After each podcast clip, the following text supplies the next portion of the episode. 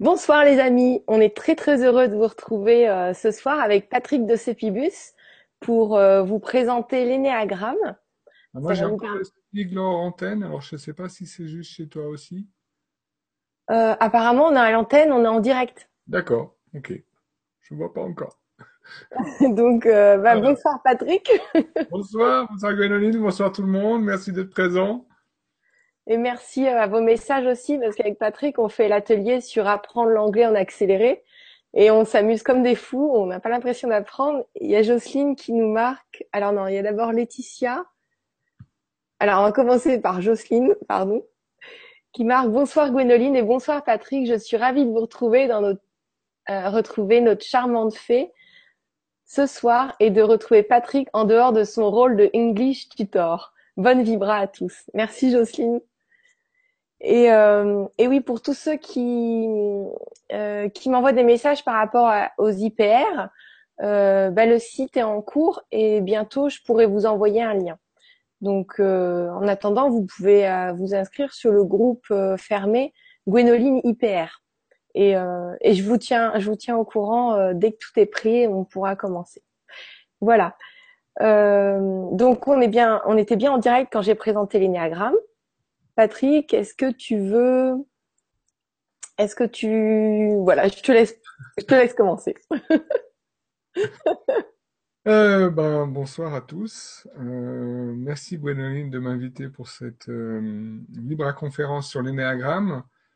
je voulais juste, avant, commencer un peu avec mon histoire et comment je suis arrivé à découvrir l'énéagramme et qu'est-ce que ça m'a amené. Alors, je vais faire court. Je vais faire court, mais il y avait un moment de ma vie qui était assez difficile, où je me suis retrouvé euh, ben, gentiment remercié de mon travail. Euh, en même temps, c'était très dur euh, avec ma femme de l'époque et aujourd'hui mon ex-femme. on était en conflit quasiment perpétuellement.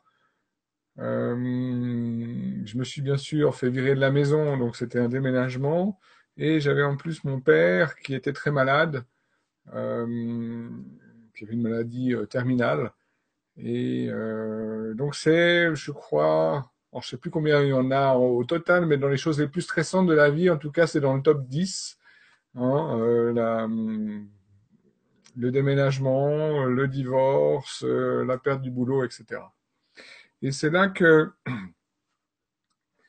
que je me retrouve à, bah, à chercher du travail, à, être au chômage, et euh, mon travail d'avant, en fait, était directeur d'une boîte de nuit.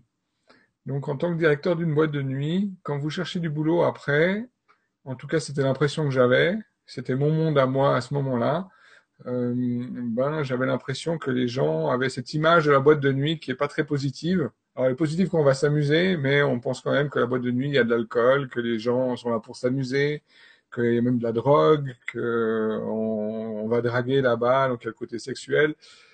Donc quand vous cherchez un job, c'est pas top. Vous avez moi, en tout cas, j'ai vraiment l'impression d'avoir le gros tampon sur le front. Euh, ce gars, il est pas sérieux. Alors que diriger une boîte de nuit, ben justement, il faut dealer avec toutes ces problématiques. Donc c'est encore plus complexe, on va dire, que que, que d'autres travails de, de jour, parce qu'il faut dealer avec ces extrêmes. Et euh, donc au chômage, la, ma conseillère au chômage me dit, euh, après un certain moment, euh, Monsieur de Sepibus, il faut valoriser vos acquis. Et donc, je suis retourné à l'école, j'étais sur une école de management. Et dans le cadre de cette école, un des intervenants euh, a parlé, entre autres, euh, de la triade des émotions et aussi de l'énéagramme. Et alors, ma première expérience vraiment était le, le, fait de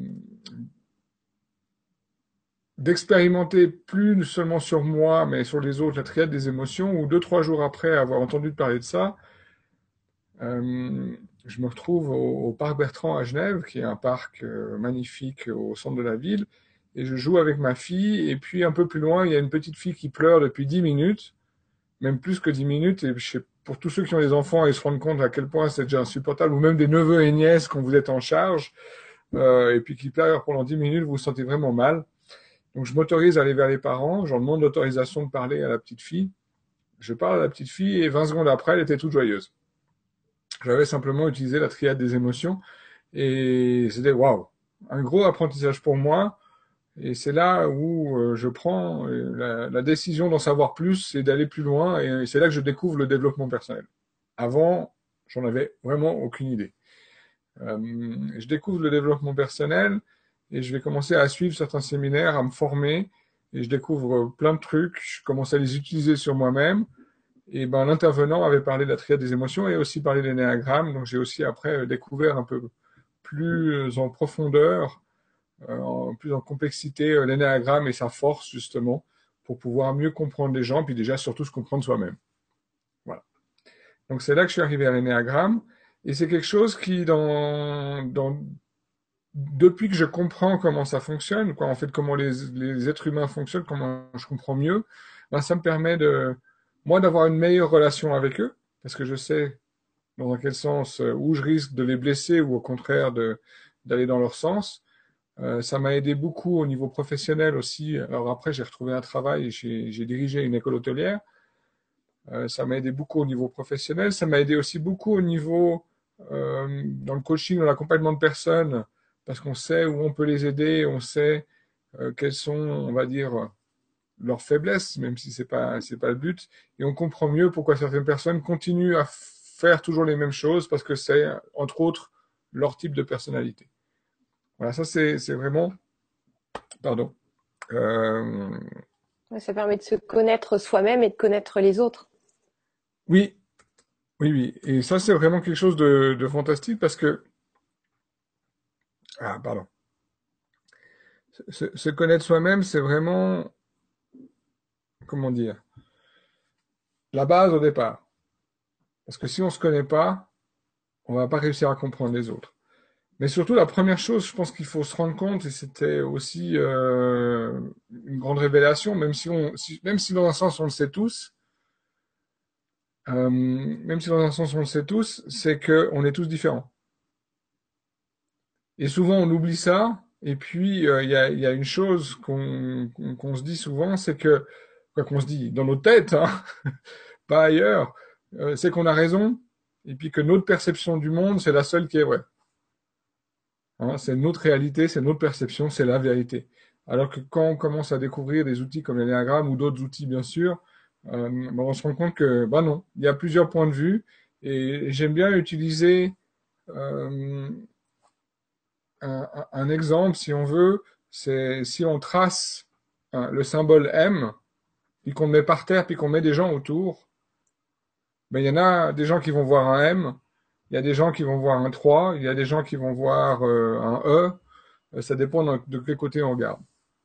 Et ça, ça nous permet de nous rendre compte vraiment que ben, on est tous différents.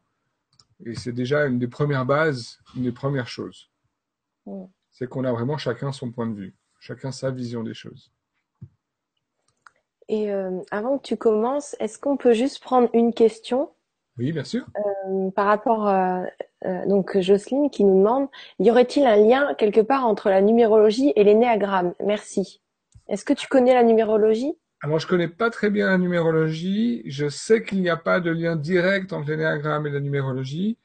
Alors après, peut-être qu'il y en a, et je dirais que oui, de toute façon, il y en a, parce que après avoir approfondi dans, différents domaines, que ce soit l'énéagramme, que ce soit d'autres outils que j'utilise, que ce soit la guérison, que ce soit euh, l'apprentissage accéléré, je me rends compte que tout se rejoint. Donc, obligatoirement, il y a un lien. Parce que si, on utilise la numérologie pour mieux se comprendre et mieux comprendre l'univers, on utilise aussi l'énéagramme pour mieux se comprendre et mieux comprendre l'univers. Et donc l'univers, il va pas changer entre les deux. Alors, si je peux me permettre et apporter euh, une précision, comme je fais des thèmes de numérologie vibratoire, euh, je connais un petit peu du coup, et comme j'ai un petit peu étudié aussi l'énéagramme, euh, c'est vrai qu'au au final, euh, bah, ça permet de comprendre notre système et euh, tout le monde en même temps. Et, la numérologie, c'est plus notre réalisation, c'est plus notre chemin de vie, ce qu'on est venu faire ici.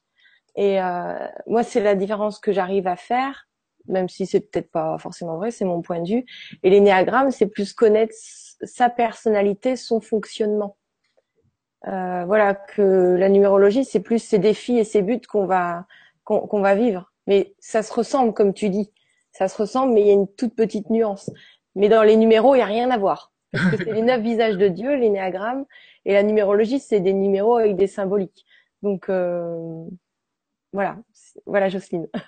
on, peut peut-être commencer maintenant. C'était juste pour qu'elle ait l'esprit clair par rapport à ça. Oui, super. Donc l'énéagramme, en fait, l'énéagramme, c'est quelque chose de très très vieux. Et les premières racines, la première fois qu'on en entend parler, plus ou moins, c'est avec Platon. Euh, donc c'est dans les époques grecques où on retrouve la symbolique énéagramme, euh, l'idée énéagramme, et puis euh, ces, différentes expressions de type de personnalité. Ça a évolué et puis ça a été repris, on va dire, et vraiment étudié après dans les... Alors, je ne sais même plus les années, il faudrait que je cherche, je vais avoir ça là quelque part. Euh, tout, tout, tout, tout, tout. J'ai même pas ça là. Euh, oui, dans les années 70, par euh, Oscar Ichazo, alors je ne sais même pas comment ça se prononce, euh, qui fonde aux États-Unis l'Institut Arica qui utilise justement l'énéagramme comme outil. L'idée est simple. Ben, par exemple, j'ai parlé du M où on, se voit chacun de son côté. Maintenant, si, on prend euh, une petite histoire toute simple, c'est dix amis qui vont, on va dire, au cinéma. Ils marchent dans la rue. Et alors qu'ils sont presque arrivés, il y a un écriteau sur le trottoir pour votre sécurité et ce trottoir vient d'être fait à neuf. Et quelques mètres plus loin, il y en a un qui se blesse en se tordant la cheville dans un trou sur le trottoir. Il dit aïe ma cheville puis il s'écroule au milieu de, tous ses amis, de ses neuf amis du coup. Hein, et puis le premier il dit ben, dans ton et d'une attitude de, professeur, ah ce trou dans un trottoir c'est vraiment inacceptable, inexcusable. Puis le deuxième, un, ton plus chaleureux, plus compatissant, il s'agenouille près du blessé. Oh, pauvre de toi, est-ce que je peux t'aider? Laisse-moi t'aider, qu'est-ce que je peux faire? Et puis le troisième, plus réaliste, dynamique, soyons efficaces. L'objectif, c'était d'aller au cinéma, ça c'est foutu. On va se prendre un nouvel objectif. Maintenant, moi, je vais aller revendre des billets euh, et je vous laisse vous occuper euh, de la personne accidentée. Puis le quatrième, alors totalement dramatique. À genoux à terre. Ah, comme je compatis. Ça m'est arrivé un jour. C'est terrible. Je suis resté au lit pendant trois semaines. Puis le cinquième, un, ton neutre. Il se recule de deux pas, euh, une main sur le menton. Intéressant, ils sont tous en train de réagir différemment. Le sixième, un ton un peu acerbe. Alors bon, on n'avait pas besoin de ça, hein. Comme quoi, on n'est jamais trop prudent. Faut faire attention. Le septième, un ton un peu joyeux, enthousiaste. Euh, il fait toujours un peu de la gestuelle. Waouh, quelle gamelle t'as pris C'était impressionnant. Enfin, c'est pas grave, tu aurais pu te tordre les deux chevilles en même temps. Le huitième, d'un ton échaudé et puissant, en montrant le point, moi je vais mettre la main sur le responsable du chantier et lui dire ce que j'en pense. Et le neuvième, d'un ton rassurant, d'un geste apaisant, allez on se calme, examinons ensemble la situation, qu'en pensez-vous? Et si on veut, on va tous se retrouver à un certain moment de notre vie à jouer un de ces rôles, mais on va avoir plus, à certains, quoi, en général, être enclin à jouer un rôle plus spécifique qu'on va toujours avoir. Et c'est ça l'énéagramme, c'est ces, neuf réponses à une situation qui sont différentes parce que, à la base, on a vécu quelque chose de différent dans notre enfance. Voilà. Ça, c'est vraiment la, la simplification rapide de l'énéagramme. Puis ça me permet de répondre à une des questions que j'ai vues déjà. Euh, C'était.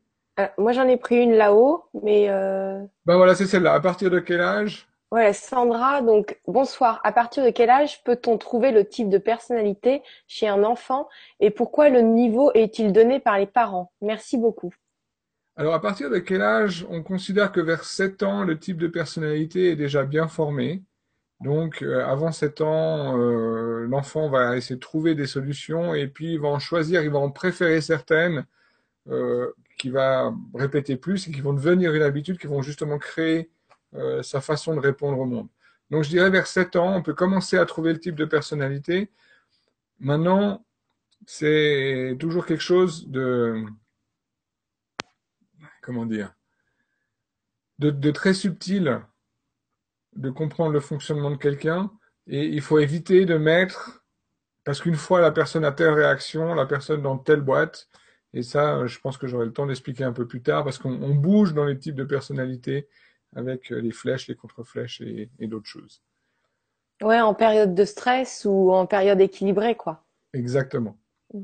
Et pourquoi le niveau est-il donné par les parents? Ça, je comprends pas du tout la question. oui, moi non plus. Je sais pas. Euh, peut-être parce que les parents, quand ils répètent, euh, bah c'est bien, ils, donnent une récompense quand euh, quand le travail est bien fait, donc ça va devenir un enfant peut-être dans cet esprit-là. Oui, oui. Alors c'est toujours la question en fait, comment on se construit une personnalité, puis pourquoi on arrive à certaines choses dans la vie. Et j'aime bien cette histoire. C'est un avocat très connu aux États-Unis et son frère qui est un, un, bandit qui est en prison depuis euh, presque toute sa vie parce que chaque fois euh, il fait les pires choses. Et euh, un journaliste un jour se pose la question, c'est deux jumeaux en plus, hein, et, et, va interviewer l'avocat et lui dit mais voilà bah, comment comment pourquoi vous êtes arrivé où vous en êtes dans votre vie? Et la première réponse de l'avocat c'est oh mais vous savez avec le père que j'avais, j'avais pas d'autre choix que de devenir un super avocat. Et puis le même journaliste va interviewer la personne dans la prison et la réponse est la même. Avec le père que j'avais, je pouvais pas finir autrement que dans une prison. On a tous une réponse différente par rapport à un stimuli, même si on a les mêmes parents, même si on a la même éducation. Donc, on peut pas mettre tout, entre guillemets, sur la faute des parents. Hein? oui, ils ont une influence, oui, ils font des choses, oui, ils nous mettent des croyances, oui, ils nous forment dans certaines choses. Après, la réaction que l'enfant va avoir ben, va dépendre euh, ben, déjà de son état d'humeur au moment où la chose se passe. Hein? Puis après, de voir les premières réactions par rapport à certains incidents, par rapport à certaines choses. Est-ce que ça fait du sens? Ok. Merci Patrick, oui. merci Alors, si tu peux éclaircir la question si j'ai bien répondu ou pas. Euh, Alors, il me semble que oui. Bonsoir. À partir de quel âge peut-on trouver le type de personnalité chez un enfant? Ça, on a répondu. Et pourquoi le niveau est-il donné par les parents? Merci beaucoup. Alors, le niveau, c'est si, si on pense aux chiffres, en fait, les chiffres de l'énéagramme ne, ne sont pas un niveau. C'est vraiment euh, une façon le plus, euh, on va dire, froide possible d'essayer de ne pas mettre euh, de valeur à l'intérieur de la chose pour, pour vraiment se rendre compte que on est tous, quel que soit le chiffre qu'on est dans l'énéagramme, au, au, même niveau dans un certain sens, il n'y a pas de jugement de valeur par rapport ouais, pas bien ou pas bien. Ils sont tous bien ces chiffres-là. Bien ces chiffres. Après, il y a neuf étages d'évolution dans l'énéagramme aussi, où il y a l'état pathologique et puis l'état, euh, on va dire, divin. Euh, qui... et, et le but, en fait, c'est d'équilibrer les neuf visages. C'est d'équilibrer tous nos chiffres. Comme dans la numérologie, finalement. Bah, donc ça se rejoint, on l'a trouvé. Mm. voilà. Euh, donc une chose, bah, je l'ai dit tout à l'heure, bah, ça commence par nos perceptions de ce qui se passe et notre réaction. Il faut vraiment se rendre compte qu'une perception, c'est une vérité émotionnelle pour la personne qui n'est pas contestable pour elle.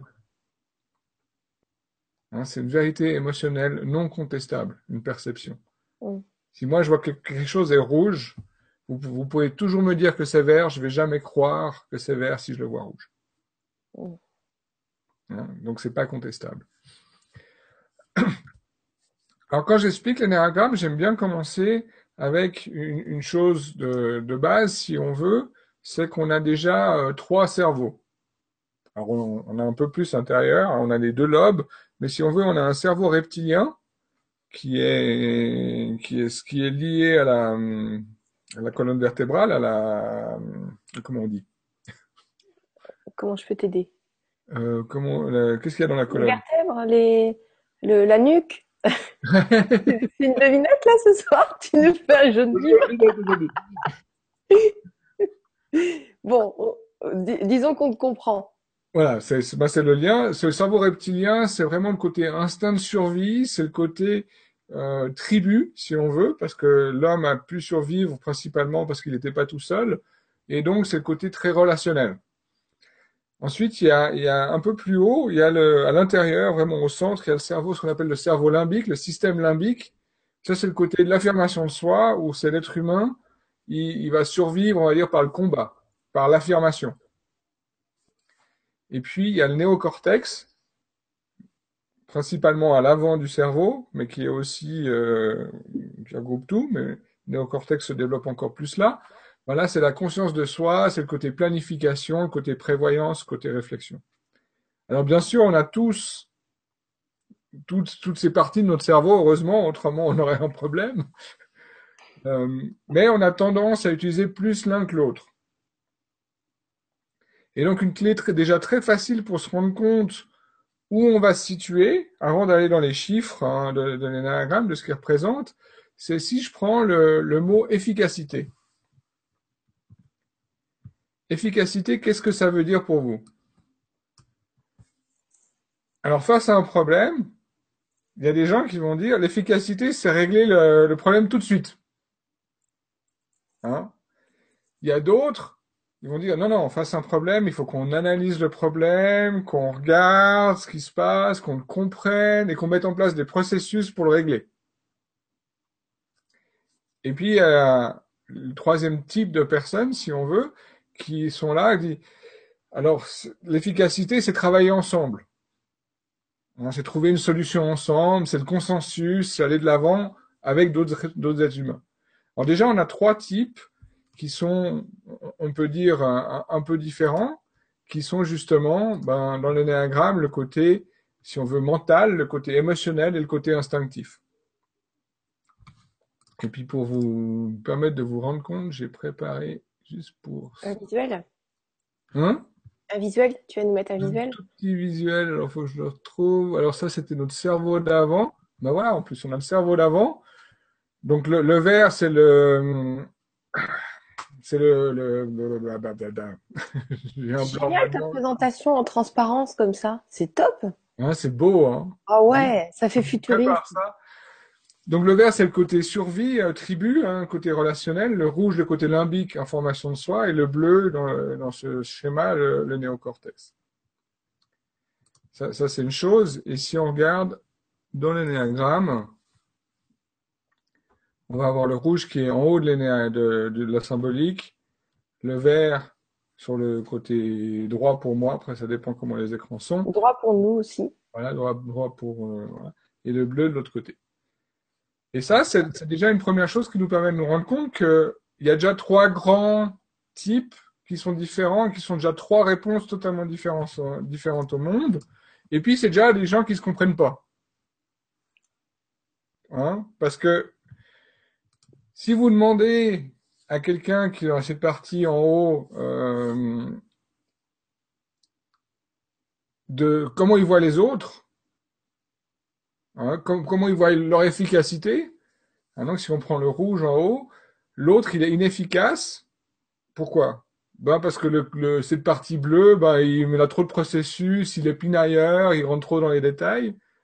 Et puis le vert, ben, il met trop de gens autour. Euh, le rouge, lui, va aller de l'avant. Hein? Le vert, il va voir l'autre inefficace. Ben, par exemple, le bleu, pour lui, il va être froid. Et puis le rouge, il va être trop brusque.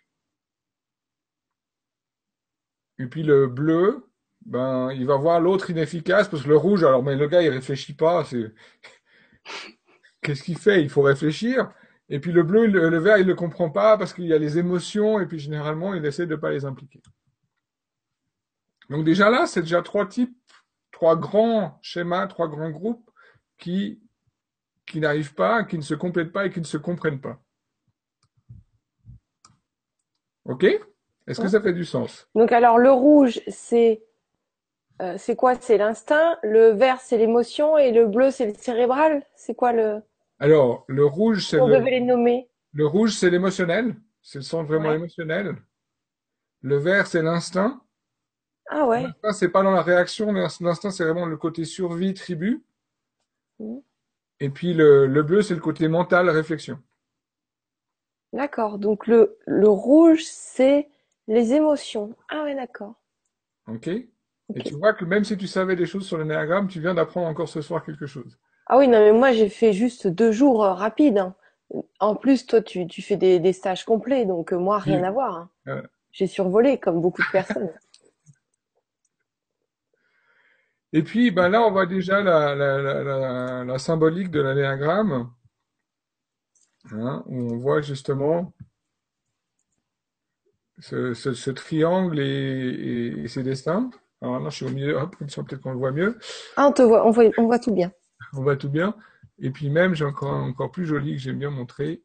Ah oui, c'est celui-là. Il est plus lourd comme fichier, donc il arrive plus lentement. Du coup, il a disparu. Ah, il a disparu. Alors, attends, hop. Ouais, avec les couleurs, c'est bien. Il va revenir. Non. Voilà. Où là, bah, on voit déjà les, les chiffres de l'énéagramme. Alors, Énéa, en grec, ça veut dire neuf. C'est pour ça qu'on a neuf types de personnalités. hein. Et puis, pour les comprendre mieux et les, les situer, on les a numérotés simplement 1, 2, 3, 4, 5, 6, 7, 8, 9. OK Donc, on voit euh, bah, sur le haut, ce qui était dans le rouge, on a le 8, le 9 et le 1. Alors, les trois sont instinctifs. Euh, pardon. Oui, les, trois euh, sont, dans, le- l'émotionnel. Et puis, comment ils voient le monde? Ben, Le 8, si on veut, il va utiliser ça pour avoir un impact sur son monde extérieur, sur le monde extérieur par son action.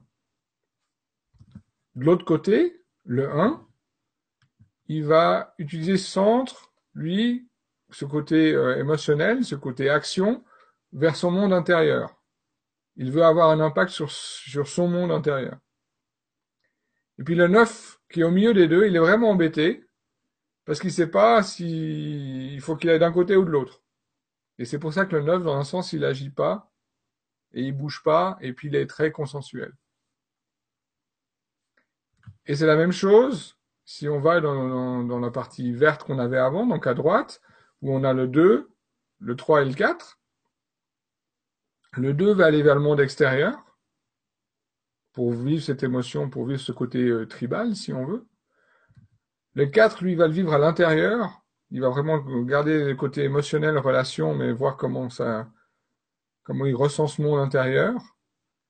Et puis le 3, bah, il est un peu gêné, il il sait pas comment vivre ses émotions, il sait pas s'il veut aller à l'intérieur ou à l'extérieur, donc il l'exprime encore différemment.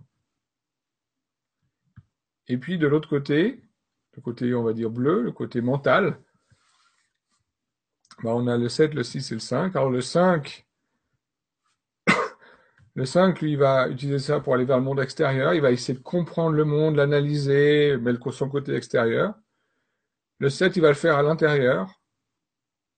Et puis le 6, de nouveau, paralysé au milieu, il, doute un peu de ses choix. Est-ce que c'est compréhensible? Est-ce que ça Tout à fait. Tout à fait compréhensible. Ok. Donc, si on regarde maintenant chaque chiffre en fait. Le 1, on peut aussi l'appeler le, le perfectionniste. Hein, le 1, parce que justement il recherche euh, cette action à l'intérieur, il va réfléchir à tous les détails pour surtout, dans un certain sens, éviter la colère. Donc, si vous aimez pas avoir de la colère autour de vous, il est fort probable, fort possible que vous soyez, que, que vous ayez déjà quelque chose à voir avec le 1. Ça ne veut pas dire que vous soyez un, mais c'est que vous avez à voir avec le 1. Ok?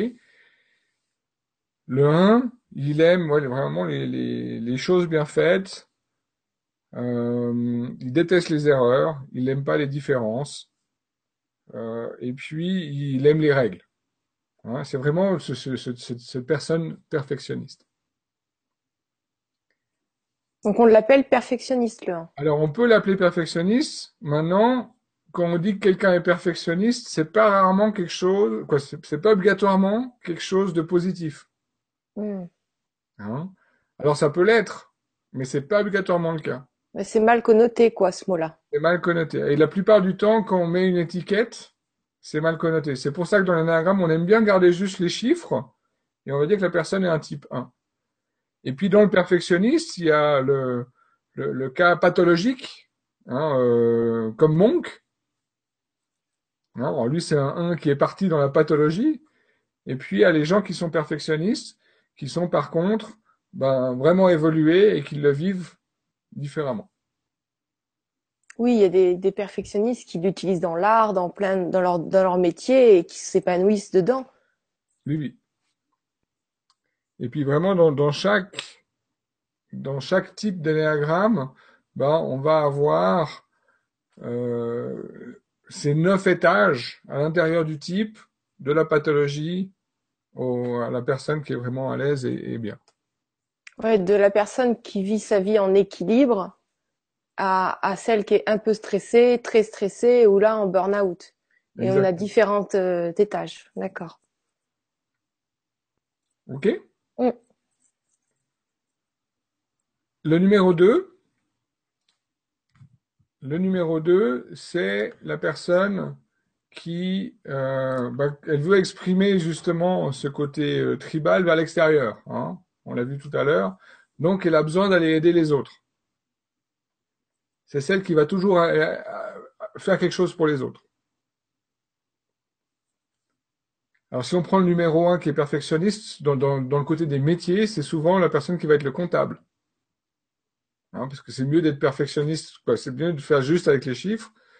La, la personne 2, ça va être, qu'on va dire, l'infirmière. Donc, si on avait à nommer euh, les chiffres, par exemple, la 2, ce serait comment on pourrait l'appeler? La 2, l'altruiste. D'accord. Maintenant, juste pour revenir au perfectionniste, ben, des gens évolués dans le perfectionnisme, on, avait, on a Gandhi, on a euh, Hillary Clinton, euh, on a le, plongeur Cousteau, etc. Et souvent, les gens qui font la plongée, on a besoin d'être précis dans ce qu'on fait si on veut être sûr de survivre en dessous, ben, euh, c'est intéressant d'être perfectionniste. Mmh. Donc, si vous allez faire de la plongée, faites-le avec un perfectionniste, ce sera beaucoup plus facile et plus sûr pour vous.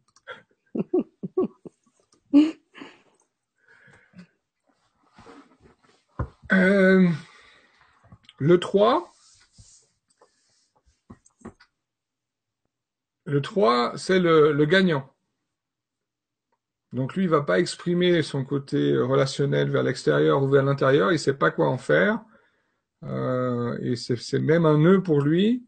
Il sait pas comment exprimer ses émotions et du coup, il va tout faire pour réussir. C'est le gagnant. Le 4, le 4, c'est le c'est l'artiste? C'est l'artiste, c'est le, dramaturge. C'est quelqu'un qui est pour vivre, il a besoin d'avoir des changements émotionnels à l'intérieur de lui. Donc c'est quelqu'un qui va passer de la dépression à la joie euh, très facilement euh, et qui se pose beaucoup de questions intérieures par rapport à ça, par rapport à ses sentiments. C'est toujours c'est très émotionnel. Et est-ce qu'on peut donner la, plus grande douleur ou la plus grande souffrance pour chaque type en même temps? Ou tu le vois après? Alors on peut le voir après.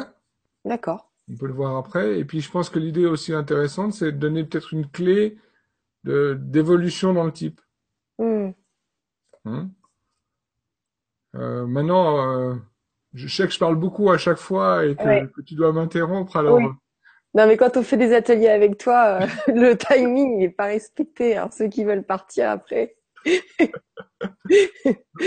pour, cette, conférence aujourd'hui, on a combien de temps? Bah, normalement, c'est une heure et demie la conférence. On peut aller jusqu'à deux heures. Maintenant, il faut que les auditeurs soient d'accord. Euh... Oui, bon, bah... T'as toujours plein, plein de contenu à donner et on t'arrête plus. Donc on va déjà voir les types, puis après on va rentrer peut-être un peu plus dans le détail suivant le temps qu'on a et, suivant les choses euh, qu'on peut faire. Maintenant, l'idée déjà pour les gens, bah, c'est voir s'ils arrivent à se reconnaître dans un type euh, pour déjà situer où ils sont eux-mêmes, parce que c'est déjà un bon début. Ouais, et puis de toute façon, euh, on a on a prévu des ateliers pour chaque type pour aller en profondeur et pour que chacun bah, ait une formation en fait. La formation que tu donnes, on va la donner en en participation libre. En tout Mhm. cas, dans un premier temps, elle sera en participation libre si c'est si c'est ok. Et euh, et je voulais dire autre chose, mais je ne sais plus quoi. Mais de toute façon, euh, voilà, après, euh, on en parlera. Mais voilà, oui, ce serait chouette aussi pendant ce- cet atelier de euh, bah, de faire le test de ce qu'on est. Oui, alors peut-être que il faut que je réfléchisse comment faire ça, mais je, je note ça dans un dans un coin. Euh, du coup, Je le note pour toi aussi, t'en fais pas. je note pour moi. Donc le gagnant, le type 3, le type 4, on a vu le tragico-romantique. Le type 5, c'est quelqu'un qui a besoin de comprendre le monde autour de lui. Hein, il, il mentalise tout vers l'extérieur, donc il doit comprendre le monde. C'est souvent le, le scientifique. Hein, c'est le- l'observateur, on peut dire. Vraiment, il cherche à comprendre le monde autour de lui. Le type suisse, euh, le suisse, le type 6,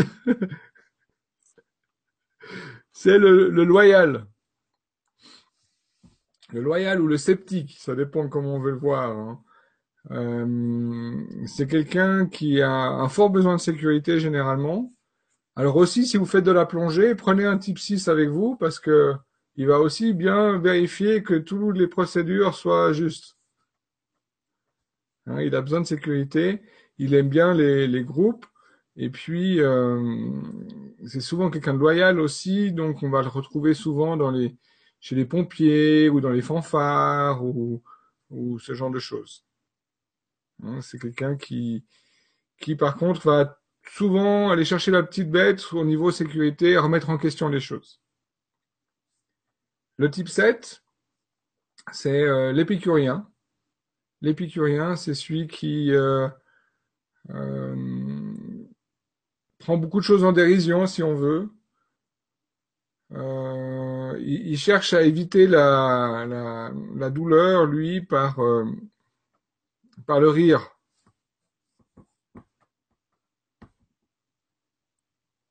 Le type 8, c'est le leader.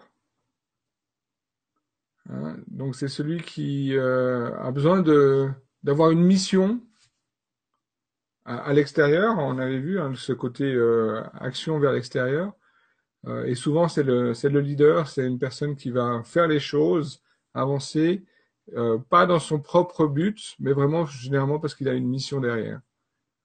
Par rapport au type 3, le gagnant qui va plus le faire pour soi-même. Donc, le, tu t'as dit le type 7, euh, euh, il cherche à éviter la douleur par le rire, mais euh, concrètement, par rapport aux autres, parce que tu avais donné plus d'exemples sur les autres, comme, comme le métier, comme le, comme qui, qui pouvait représenter. C'est, c'est, l'épicurien, ça veut dire qu'il aime bien manger, il aime bien il aime bien manger, il aime bien découvrir les choses, il aime bien chercher de nouvelles sensations. Il, il a l'impression de s'ennuyer s'il reste trop dans la même chose. Donc il a besoin de faire, faire plein de choses différentes. Euh, il aime découvrir euh, et c'est ce qui le rend vivant, si on veut.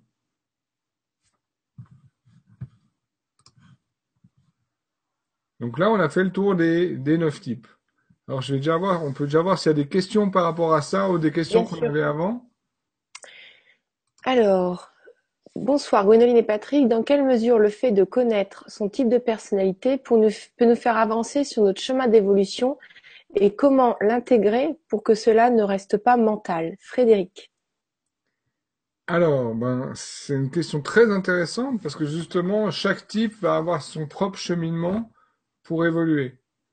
Hein. Alors déjà, le premier cheminement qu'on va avoir, c'est de développer ce qu'on appelle en énagramme les, les ailes qu'on a autour de notre type. Donc si on est un type 1, l'intérêt, c'est déjà d'aller voir un petit peu ce qui se passe chez le 9 et de voir un petit peu ce qui se passe chez le 2, c'est quand même assez proche de ce qu'on est, et du coup, on va mieux comprendre le monde qui nous entoure. Et en, en, allant découvrir ses ailes, généralement, ça se fait justement entre 7 et 14 ans, donc on a créé notre type jusqu'à 7 ans. Alors, j'aime pas mettre des âges parce que ça met trop de limites, mais en même temps, c'est à peu près ce qui se passe. Et puis après, si on, quand on commence à évoluer, ben, on va aller découvrir ce qui se passe chez l'autre et le comprendre et aussi l'utiliser parce que ça fait aussi partie de nous. Donc ça, c'est déjà un premier chemin d'évolution. Ensuite, un autre chemin d'évolution, euh, tu l'as cité tout à l'heure, c'est est-ce qu'on est en stress ou quand on est calme ou quand on est vraiment euh, centré. Et la personne va changer de type, va prendre les caractéristiques d'un autre type à ce moment-là. Donc c'est pour ça, pour, pour, aussi répondre à la question de, de, de, Denise que je vois. Euh, Alors attends, c'est quoi la question de Denise que je la prenne? Ah oui, que j'ai sélectionné là euh, Non. Alors, si j'ai bien compris, selon ce que vous dites, l'énéagramme est un rôle perpétuel qu'un humain joue selon la formation de sa personnalité uniquement. Alors justement, je enlèverai le uniquement et puis le rôle perpétuel parce qu'il va changer de rôle suivant dans quel état il est et puis aussi bien sûr dans son évolution. Alors on ne parle pas du côté pathologique où la personne justement ne s'est pas ouvert aux autres types. Par contre, quelqu'un qui est ouvert ou même déjà quelqu'un qui est euh, au centre de l'énéagramme, ben, elle va déjà euh, pouvoir vivre les autres elles et comprendre les autres types, etc. D'accord. Euh, est-ce que tu as, répondu aux deux questions là? Alors j'ai plus ou moins répondu aux deux questions. Parce qu'en fait, je préfère faire une question par une, sinon je. Oui. c'est pas évident pour moi de, tout, de gérer le truc. Donc euh, là, il y avait Bernard et Denise. Merci à vous, Bernard et Denise. Donc dis, dis-moi. Euh, pour le rôle perpétuel, justement, on va bouger suivant si on est stressé ou si on est calme ou si on est centré. Si on prend l'exemple du, du, type 1, du perfectionniste, hein, du comptable, alors dans son job où il est centré dans son, dans son type, il, il, va vraiment avoir ce côté perfectionniste.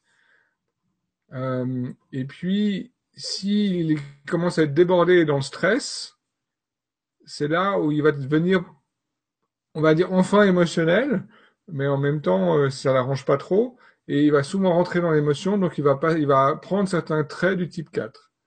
Et puis quand il est calme et détendu, euh, il va prendre les traits du type 7, et c'est souvent ce qu'on peut voir dans les, dans, les soirées de boîte, le comptable, c'est celui qui, euh, quand il est enfin lâché, il a enlevé sa cravate, il, a, il est en train de danser sur la table. Il vit pleinement la vie. Catherine, parce que c'est vrai, on a oublié le type 9. Oui, alors voilà, il y a, il y a Catherine, euh, j'avais sélectionné ça. Euh, qui est le type 9 Qui est le 9 Alors le 9, c'est le négociateur. C'est celui qui, qui aime le, le, consensus, qui ne veut fâcher personne. Euh, c'est la personne qui, ouais, qui est le négociateur. Ok.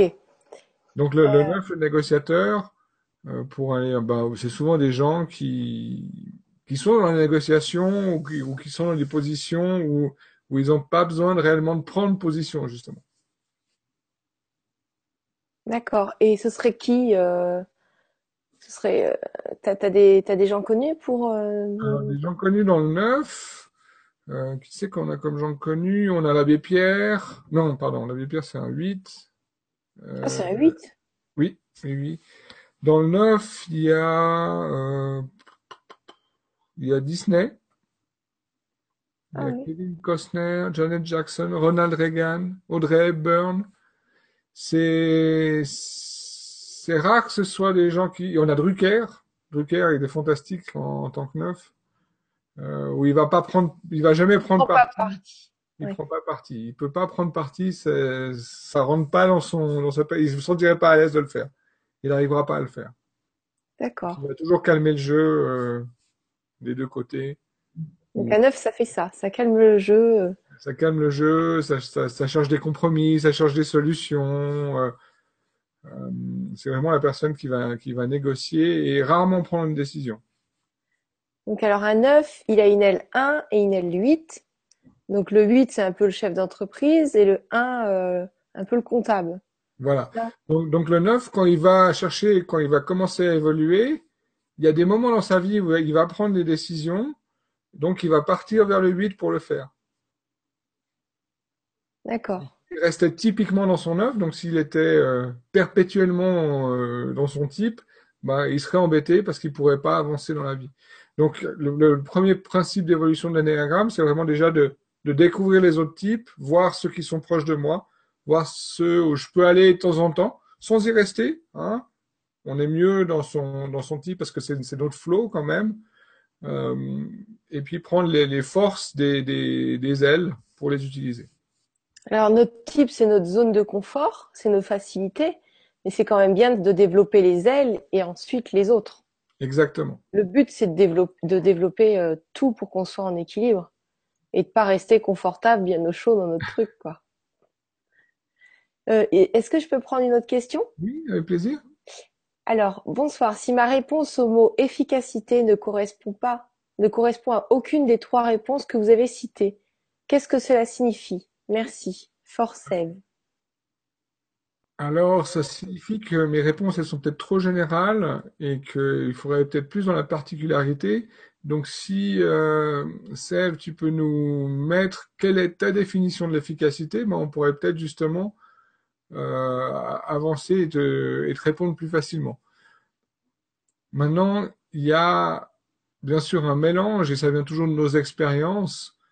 Et euh, à, force de s'être baladé dans d'autres types et puis nos propres expériences de la vie nous ont, peut-être permis de nous rendre compte que justement l'efficacité c'est pas d'avancer d'une façon aveugle euh, comme pourrait le faire le 8 non évolué hein.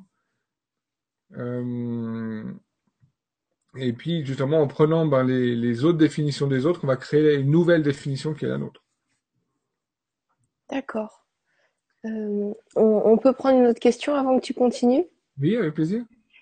Alors Sandra, elle nous dit, cela veut dire que le type 2 va prendre les qualités ou les défauts du type 1 ou 3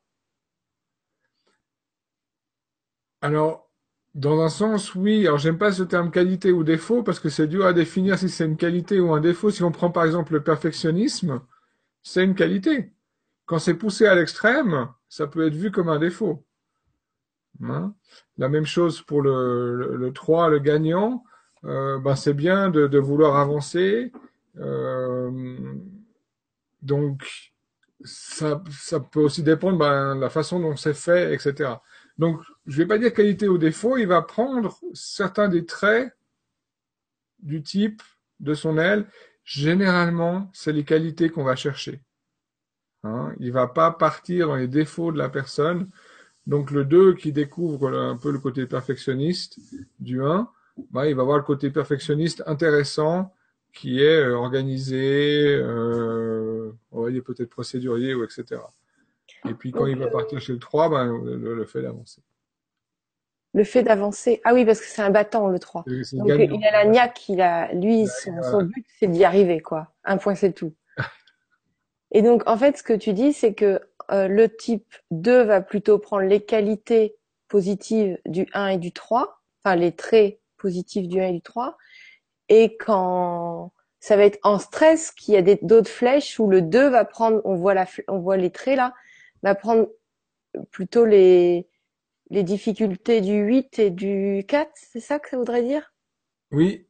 Alors si on veut le 2, quand, quand, il, est, quand il est stressé, le 2, il va partir en 8. Euh, quand, non, oui, quand il est stressé. Et quand il est calme, il va partir en 4. Ah, d'accord. Donc le 2 peut tout d'un coup, sous stress, dire... Il va prendre quoi chez le 8 En stress, il va prendre quoi chez le 8 Le positif ou le... Le positif, le positif. On va chercher le positif dans, dans, dans ces choses-là. D'accord. Ok. Mais de nouveau, c'est quoi le positif, c'est quoi le négatif? C'est toujours quand, on part dans l'extrême. Oui, d'accord. Est-ce qu'on peut, on, te laisse continuer? On reprendra des questions après? Ok. Alors, ben, une des questions qu'on qu'on- qu'on peut se poser justement, c'est ben, comment évoluer dans notre type. hein? Donc déjà, ben, prendre les, prendre les ailes. Et si on prend le, le type 1, ben, c'est déjà acquérir de la compassion envers soi-même. Que c'est déjà aussi une grande étape pour le 1 de se rendre compte que ce qu'il fait, c'est OK. Même si c'est pas encore parfait. hein. Et ça, euh, c'est vraiment une chose tous les gens qui ont tendance à, à vouloir euh, vraiment faire les choses très très bien, ben, se rend compte que même si c'est pas parfait, même s'il y a une remarque d'une personne, ou une remarque généralement c'est la nôtre, hein, c'est notre petite voix intérieure qui nous critique, euh, ben c'est ok, ça va, c'est bien. J'avance, je fais les choses. Ça, je pense que c'est déjà un, un des chemins du, du, du développement de, du 1. Alors, s'il y a des 1 dans la salle ils- qui me disent que si en effet, oui, ça pourrait être une voie qui pourrait euh, s'approprier, ben, ce serait, ce serait bien.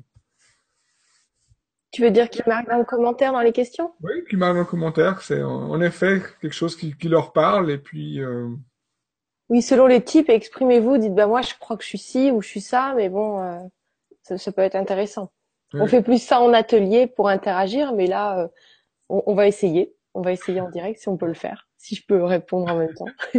on va pas pouvoir répondre à tout le monde, mais ça, ça nous permet de voir ben, ce que les gens pensent, et c'est souvent dans l'échange aussi qu'on apprend même des, des nouvelles choses. Mm. Dans le 2, souvent le 2, il est souvent trop tourné vers l'extérieur, et puis il a cette, cette recherche en fait d'amour de, des autres, et il s'oublie complètement. Donc un chemin d'évolution pour le 2, c'est de commencer à penser un peu à soi. Donc d'être vigilant à ses propres besoins personnels, à ses souhaits, à, à, ce qu'on veut, et puis vraiment commencer à penser à soi.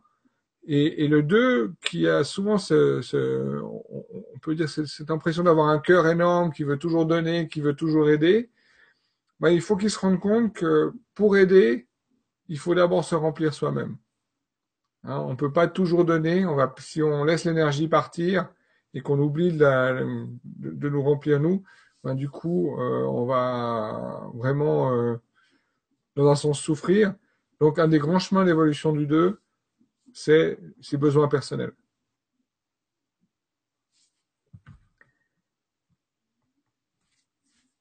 Le 3, le 3, c'est admettre que l'échec, c'est pas un désastre. Hein, parce qu'il veut à tout prix réussir. Et puis, il y a des moments dans la vie où même quand on veut réussir, ben, ça marche pas obligatoirement tout de suite. Donc, lui, un, un des chemins d'évolution, c'est vraiment admettre que l'échec, ok, ça arrive. Et puis, une des choses que j'aime bien, c'est qu'en fait, il n'y a pas d'échec. C'est soit, soit je réussis, dans un sens, soit j'apprends quelque chose. Et le 3, ça peut être son chemin d'évolution. Donc le, le 3, lui, son but, c'est de gagner et sa plus grande peur, c'est l'échec.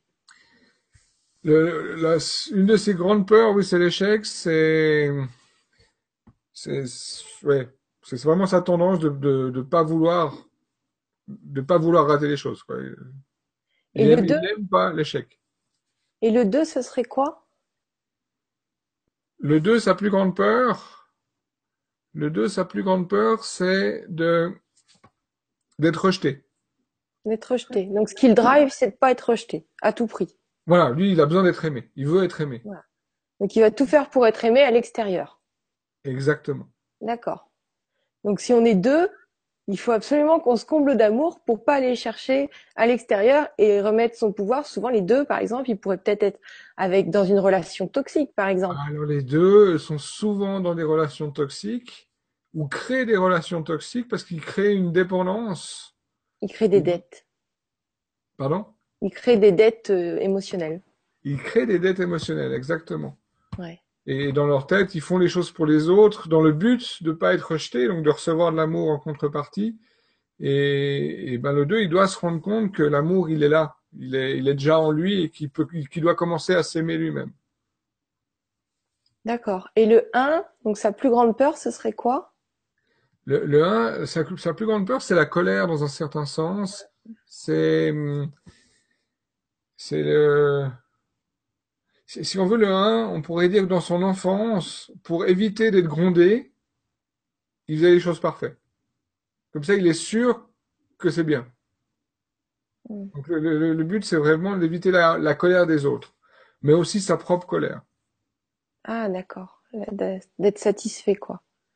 Des- dans, dans un sens d'être satisfait, mais le problème du 1, et c'est là où justement il doit apprendre à se satisfaire, c'est qu'il est jamais satisfait. S'il est dans son perfectionnisme, on va dire pathologique.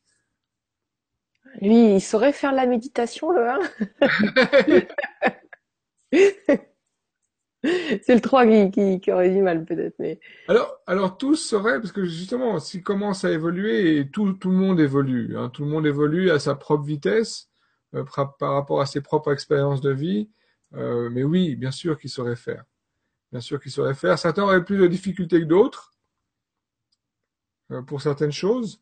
Hein. Certains ont énormément de peine de, parler de leurs sentiments. Le 1 va rarement parler de ses sentiments. Euh, le 5, il va jamais en parler.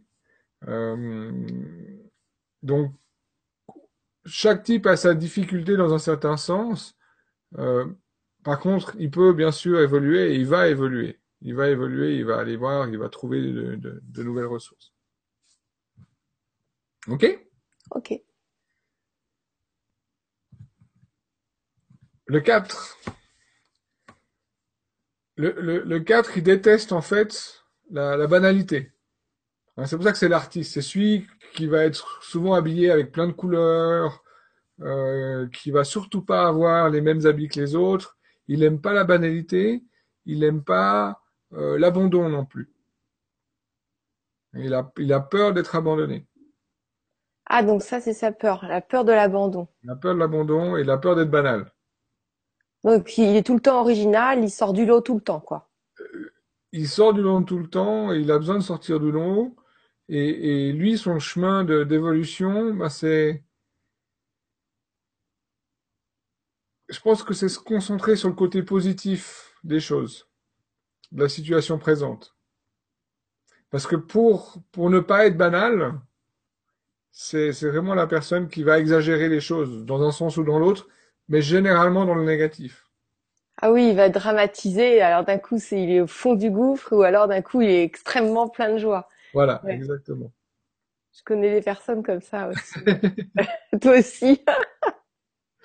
Ils ont besoin de ce moteur, c'est leur moteur à eux, c'est ces mouvances émotionnelles qui, qui les font vraiment euh, plus, plus vivre.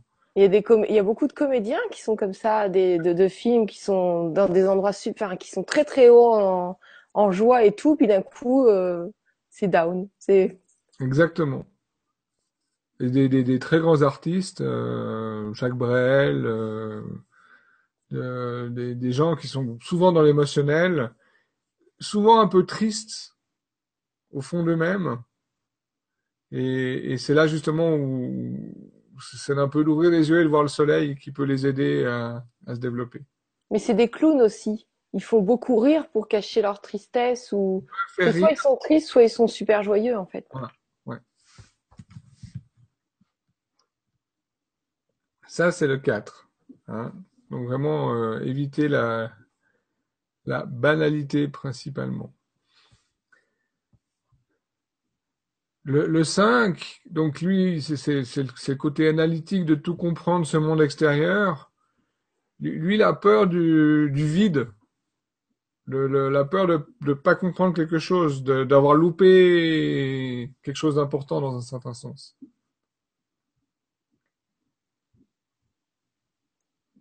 Donc, ce qui le drive, c'est la, la peur du vide.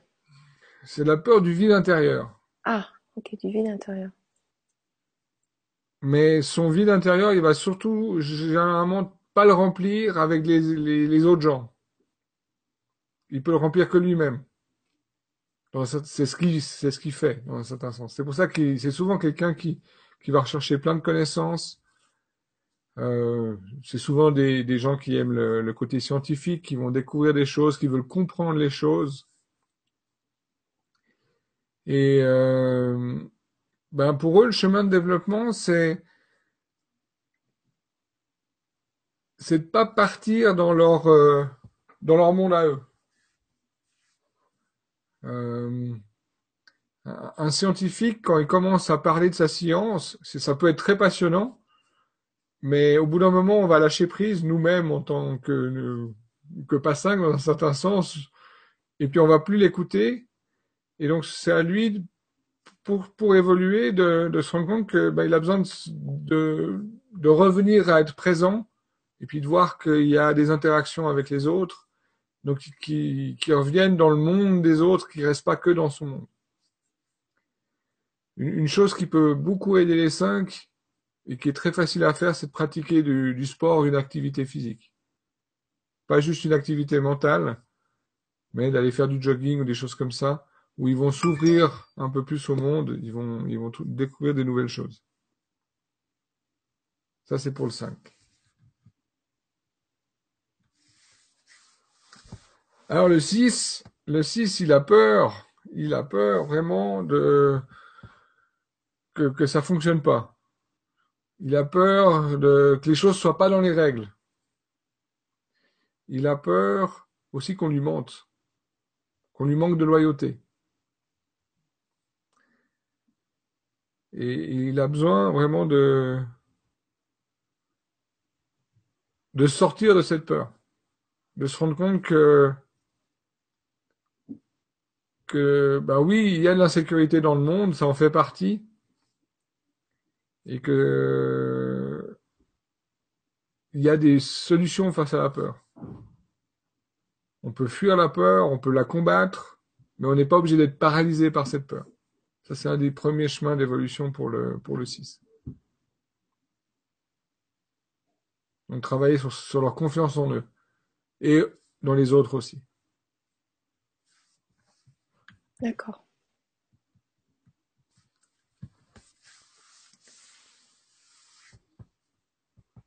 Le 7. Le 7 pour l'évolution, c'est, c'est aussi se recentrer sur le moment présent et peut-être être plus conscient de ce qui se passe chez les autres. Hein, parce que le 7, il va...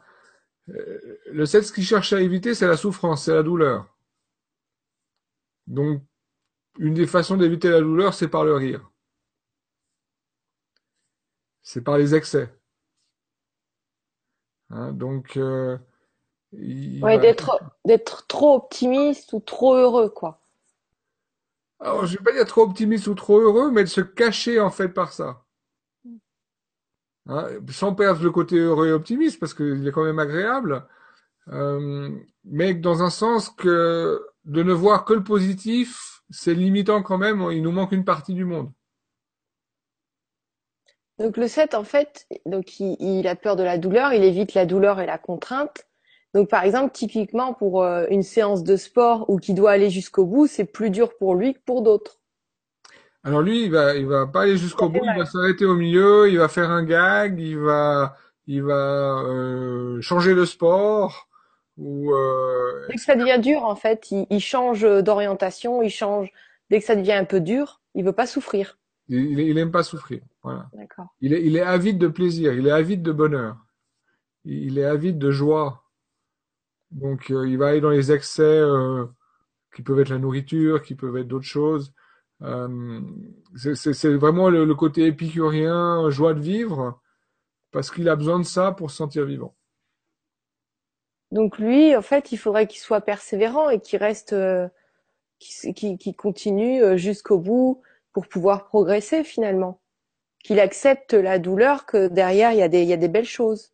Exactement. Qu'il accepte la, la, la, peur. Ouais. C'est tout, c'est tout à fait ça. Qu'il accepte la peur, la souffrance, que les, les c'est pas les seules contraintes, c'est pas des contraintes, c'est aussi ça, ça lui permet aussi d'aller vers plus de plaisir encore, en fait. C'est une prise de conscience que que oui, ben, on peut faire les choses et puis aller le petit euh, extra miles, comme on dit en anglais, aller le, le kilomètre supplémentaire pour euh, obtenir encore plus. D'accord. Hein?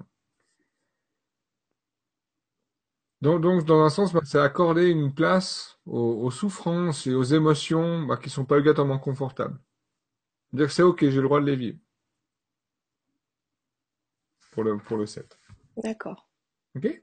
Oui.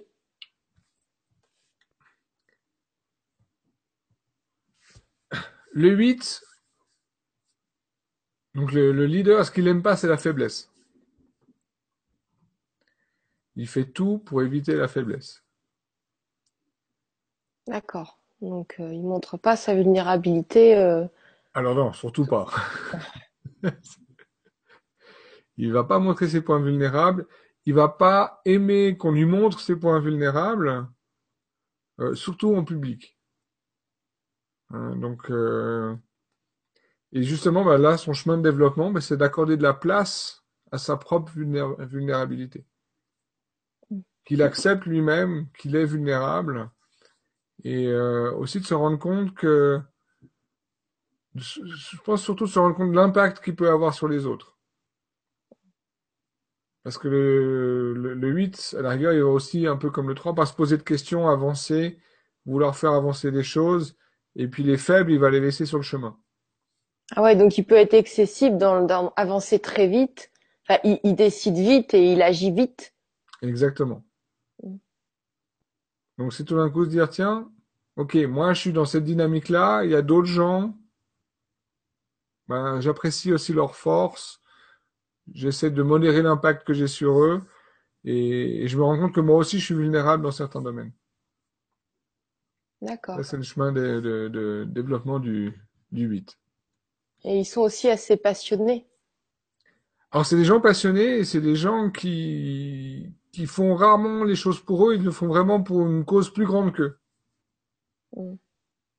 Il va, il va aller dans ce côté action, mais vraiment vers l'extérieur. Et puis le 9, le négociateur, ben, ce qu'il aime pas, c'est le conflit. Vraiment, il aime pas les conflits, donc il fait tout pour éviter les conflits. Et, et le 9, ben, il doit ben, se rendre compte que aussi, il doit s'apprécier beaucoup plus, autant qu'il apprécie les autres.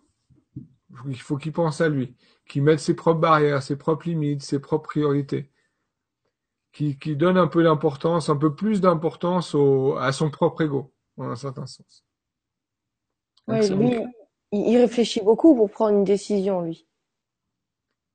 alors lui, il réfléchit beaucoup pour prendre une décision, et il va pas prendre de décision en général. Ah oui. Parce qu'il écoute les autres. dans un sens d'être en conflit avec, et on est obligatoirement dans un sens, quelle que soit la décision qu'on prend, on, a un risque de conflit avec quelqu'un. Ouais, Donc donc c'est plus facile de pas en prendre. il peut, il est plus dans le soutien et l'acceptation, euh, mais il est dans la paresse aussi, du coup. Alors pour lui, c'est pas de la paresse. Mais ce qui va arriver, c'est que pour certaines choses dans sa vie, il va pas avancer. D'accord. En même temps, il va, en évoluant, prendre un peu du 8, c'est du 1. Donc, du coup, va pouvoir avancer, prendre des décisions. Et c'est là où il doit justement euh, se donner de l'importance, apprécier, s'apprécier lui-même autant qu'il apprécie les autres. Parce qu'en fait, quand, quand il est dans le côté négociation, il apprécie les deux points de vue, mais il s'oublie totalement lui-même. D'accord. OK? Ok. Donc là, on a fait le tour un petit peu de nouveau une fois des, des neuf types. Donc si on veut prendre des questions, peut-être. Alors, il paraît que le type de personnalité est acquis, est acquis soi-même, et le niveau de conscience serait apparemment donné par le milieu familial.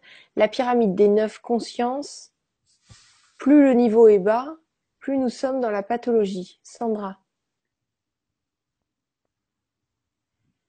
Il paraît que le type de personnalité est acquis. Ok? Alors, il est, acquis dans les, dans les premières années de vie, justement par rapport à la réponse de l'enfance, par rapport à la réponse de l'enfant euh, face aux, situations de la vie. Il y a, une chose, si on veut, qui se passe, euh, et, et c'est là où on a ces peurs qui, qui apparaissent, hein, que ce soit le conflit, que ce soit euh, la banalité, que ce soit la souffrance. Ben, il y a des choses où on s'est rendu compte, en tant qu'enfant, qu'on avait une réponse, si on veut, toute faite pour obtenir euh, et je vais vraiment simplifier pour, pour, que, pour vraiment comprendre le principe. Un enfant, jusqu'à un certain âge, il obtient de l'amour sans rien faire. Hein, si on prend un bébé, alors il y a euh, la présence du bébé crée de l'ocytocine chez les parents, plus l'ocytocine c'est l'hormone de l'amour si on veut, euh, et, l'ocytocine c'est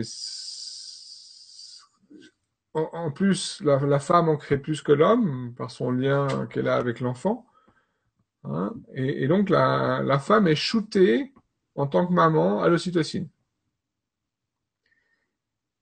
Quand le bébé est, petit.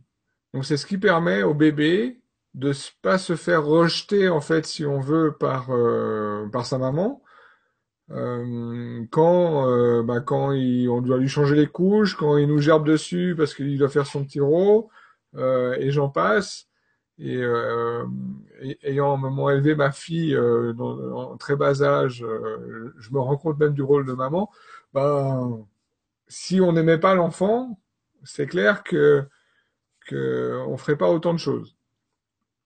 Alors ça veut pas dire qu'on l'aime pas après, mais en tout cas on est shooté à l'ocytocine en tant que parent. Et puis au bout d'un moment, plus l'enfant grandit, moins cette création d'ocytocine apparaît euh, chez les parents, donc ils en créent moins. Et ils en créent moins, bah ça, ça se fait qu'au bout d'un moment, le, le parent bah, va, ne va plus accepter de, de, se faire gerber dessus ou que l'enfant euh, fasse encore euh, caca dans ses culottes. Et puis, ben, il va, il va le faire comprendre à l'enfant. Et c'est un nouveau monde parce que tout d'un coup, l'enfant, il doit changer de façon ou découvrir des, des stratégies, si on veut, pour continuer à obtenir l'amour.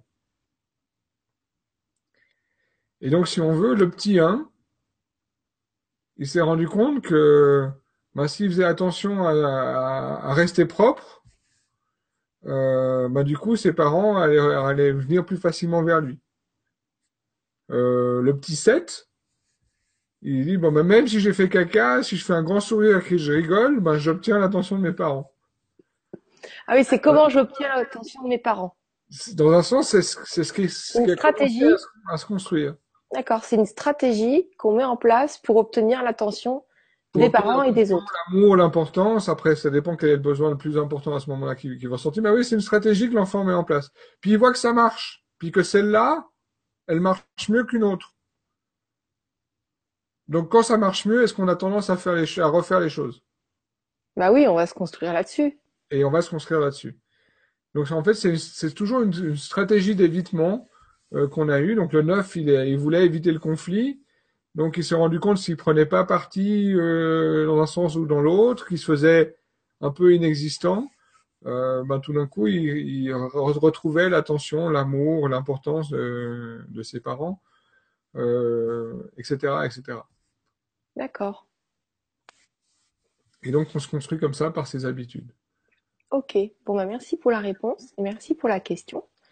Bonsoir tout le monde. Est-ce qu'il serait problématique si on ne peut pas se caler dans un type, ni dans deux, voire trois, mais si on a un mélange de presque tous les types? Ou bien est-ce plutôt normal de ne pas être figé dans un concept? Merci, Ula M. Alors Ula, merci pour la question. Euh, ben, comme on l'a dit tout à l'heure, en, évoluant, on va aller voir ce qui se passe chez les autres types et, et, suivant ben, notre entourage, suivant ce qui se passe aussi, ben, ça va se passer beaucoup plus tôt dans, dans notre enfance.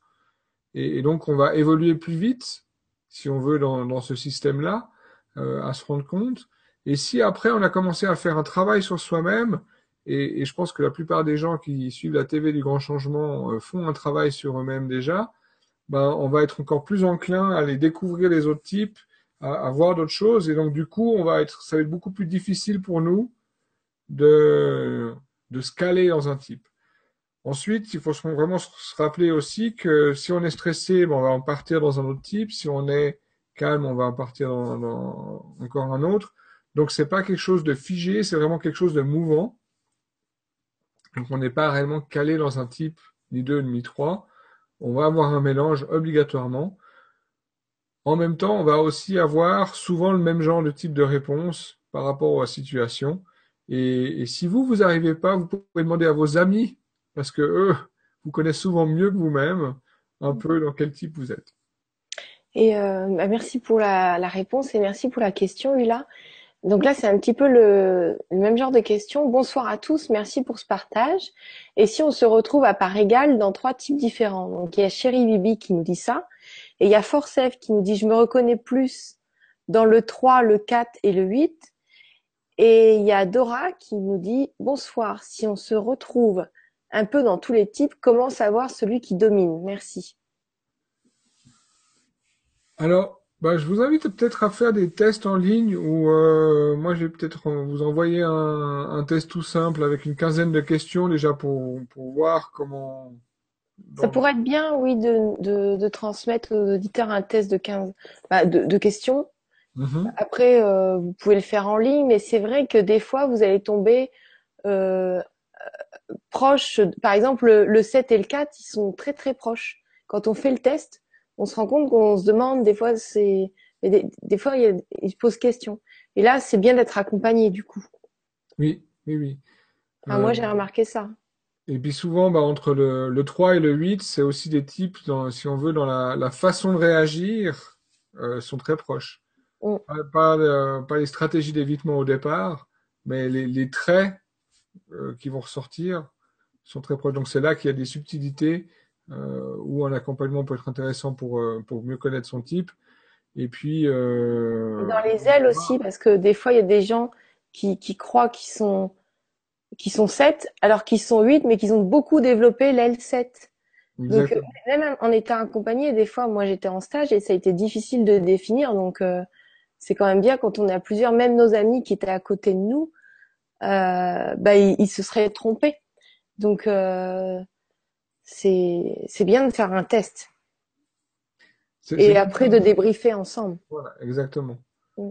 Et puis, ben, c'est vraiment se poser peut-être simplement la question, quelle est la, la chose que j'ai vraiment pas envie d'avoir? Hein, est-ce que c'est l'échec? Est-ce que c'est la banalité? Est-ce que c'est le conflit? Est-ce que c'est... euh, Et puis, et puis prendre, par exemple, ben, si on prend le type 3, le 4 et le 8, alors, alors le 8, il déteste la faiblesse. Le, le 3, il n'aime pas l'échec. Il serait assez directif aussi, le 8, contrôlant, non? Alors le 8 peut être contrôlant, mais comme il aime le, le 8 il n'aime pas la faiblesse, donc c'est quelque chose chez les autres. C'est à l'extérieur. Mm. Le 3, il n'aime pas l'échec, ça le concerne lui. Si Mm. quelqu'un d'autre est en échec, à la rigueur, c'est pas grave. Mm. C'est moins grave, on va dire. Hein, donc le 3, il n'aime pas l'échec. Le 8, il n'aime pas la faiblesse. Donc vous pouvez vous poser la question. Et la euh, faiblesse chez lui ou chez les autres, c'est pareil. Euh, oui, mais il va difficilement la reconnaître chez lui généralement. Après, ça dépend. Ah, donc il n'aime pas la faiblesse chez les autres alors. Donc il n'aime pas la faiblesse chez les autres.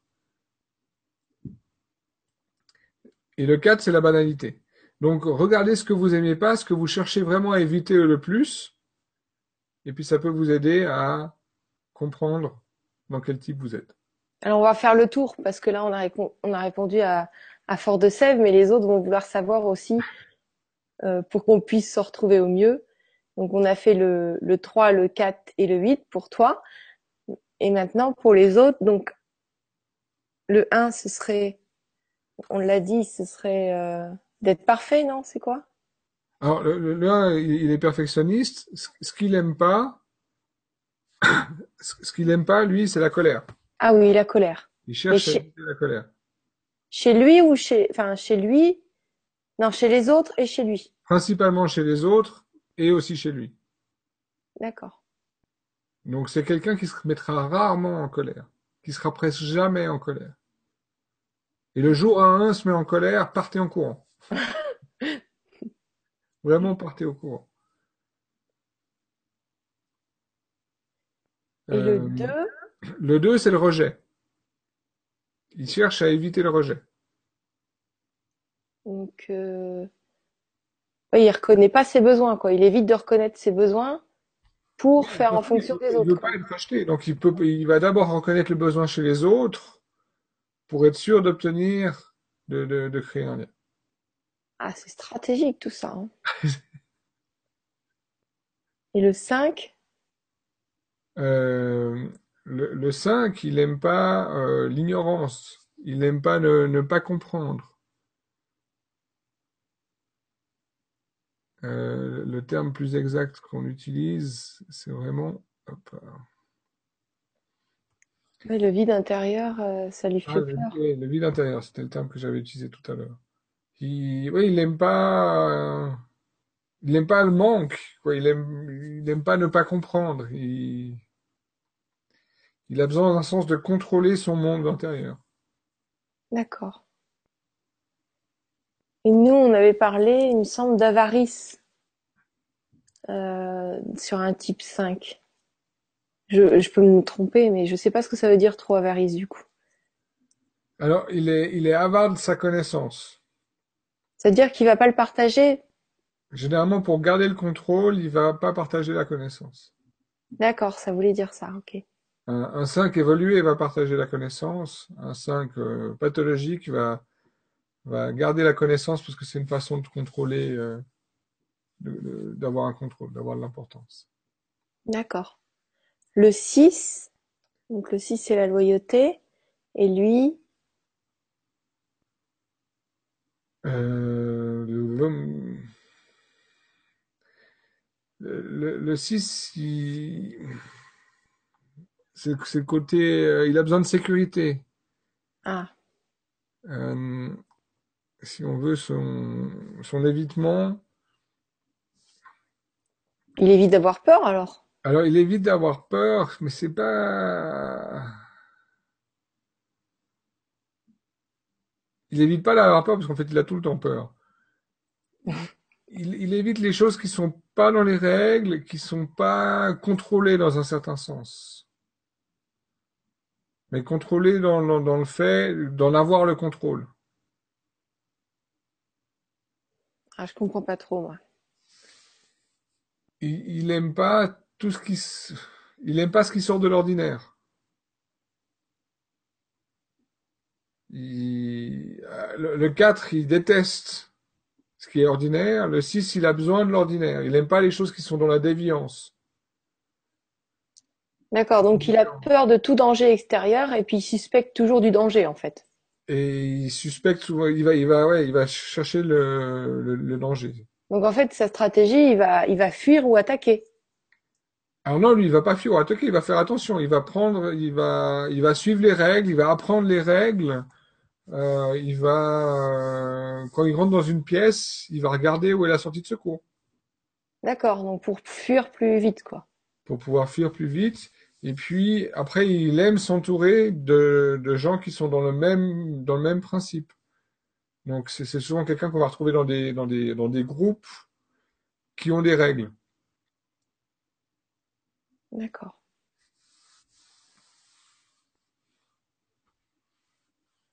Donc euh, on a le 7 maintenant. Le 7, lui, il veut pas souffrir. Et donc, vraiment éviter la souffrance. Donc les- éviter les contraintes, la souffrance. Ok. Et donc le 9, Le 9, c'est le le, conflit. le conflit. Ok. Bon, bah, on a fait le tour pour tout le monde. Voilà. On a, on a refait le tour Voilà. encore une fois. Oui. Bah comme ça. euh. Alors euh, une autre question. Bonsoir. Bah là ça, ça c'était déjà fait. Donc merci à vous trois. Euh, pour les 4, pour le 4, le stressé se dirige vers quoi et si calme vers quel chiffre? Si calme, il va être dans le côté euh, perfectionniste. Il va aller vers le 1. Et stressé, il va aller vers le 2. Donc typiquement un 4 qui va vers le 2, il va donner beaucoup de lui pour être aimé et il va peut-être même créer des dettes émotionnelles. Alors, il peut aussi créer des dettes émotionnelles, oui. D'accord? Parce qu'en stress, quand on est en stress, on n'est pas trop maître de soi, donc on va faire des choses pour que l'autre nous aime à tout prix. Oui. Mais ça va être moins dans le... Ouais. Non? Je sais pas, j'essaye de comprendre avec tout le monde.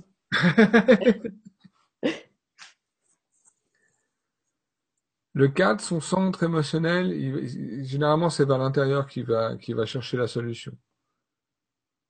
Quand il est stressé, vu que ça marche pas à l'intérieur, il va aller chercher à l'extérieur. Mais ça reste pas sa manière dominante de fonctionner. Donc, il, il- il va, il va aller vers les autres, quoi, chercher ce besoin d'amour, si on veut, vers les autres. Hein, il va se trouver dans, le- dans- dans le principe du 2, de la peur du rejet.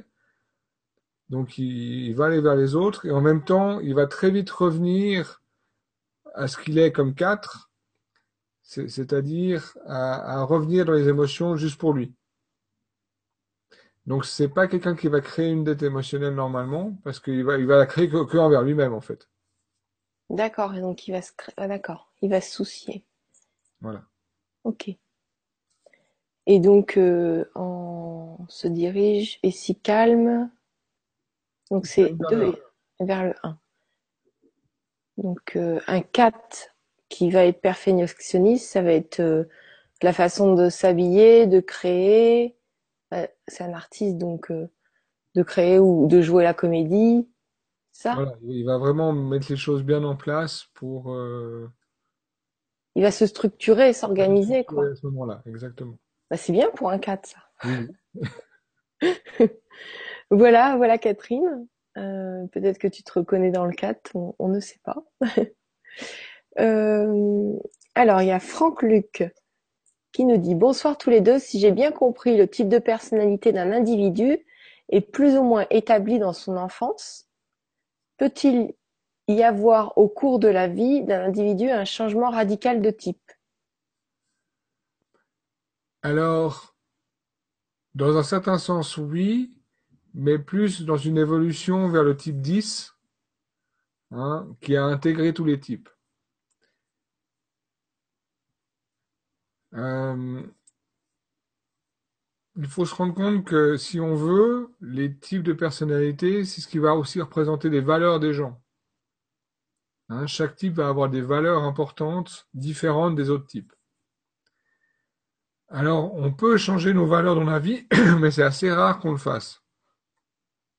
C'est même très très rare. On va les faire évoluer, on va changer l'ordre de nos valeurs peut-être.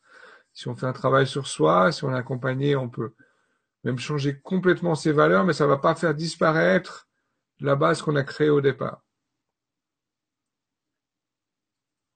Maintenant, euh, il y a des gens qui ont des personnalités multiples. Ça, c'est des cas pathologiques qui vont passer d'un type à l'autre, euh, qui vont avoir ce changement radical de type, si on veut. Hein, parce qu'ils sont créés des personnages différents, parce que, en fait, ce qui s'est passé pour eux, c'est que la réaction qu'ils avaient dans leur enfance fonctionnait face à certaines situations, et tout d'un coup, ils ont une autre situation généralement traumatisante où ça n'a pas fonctionné ce qu'ils avaient fait, donc du coup, ils ont dû créer un autre type. Et c'est ce qui fait, c'est ce qui, c'est une des explications qu'on peut avoir pour la, pour la personne qui est schizophrène, qui a plusieurs types de, de personnalités.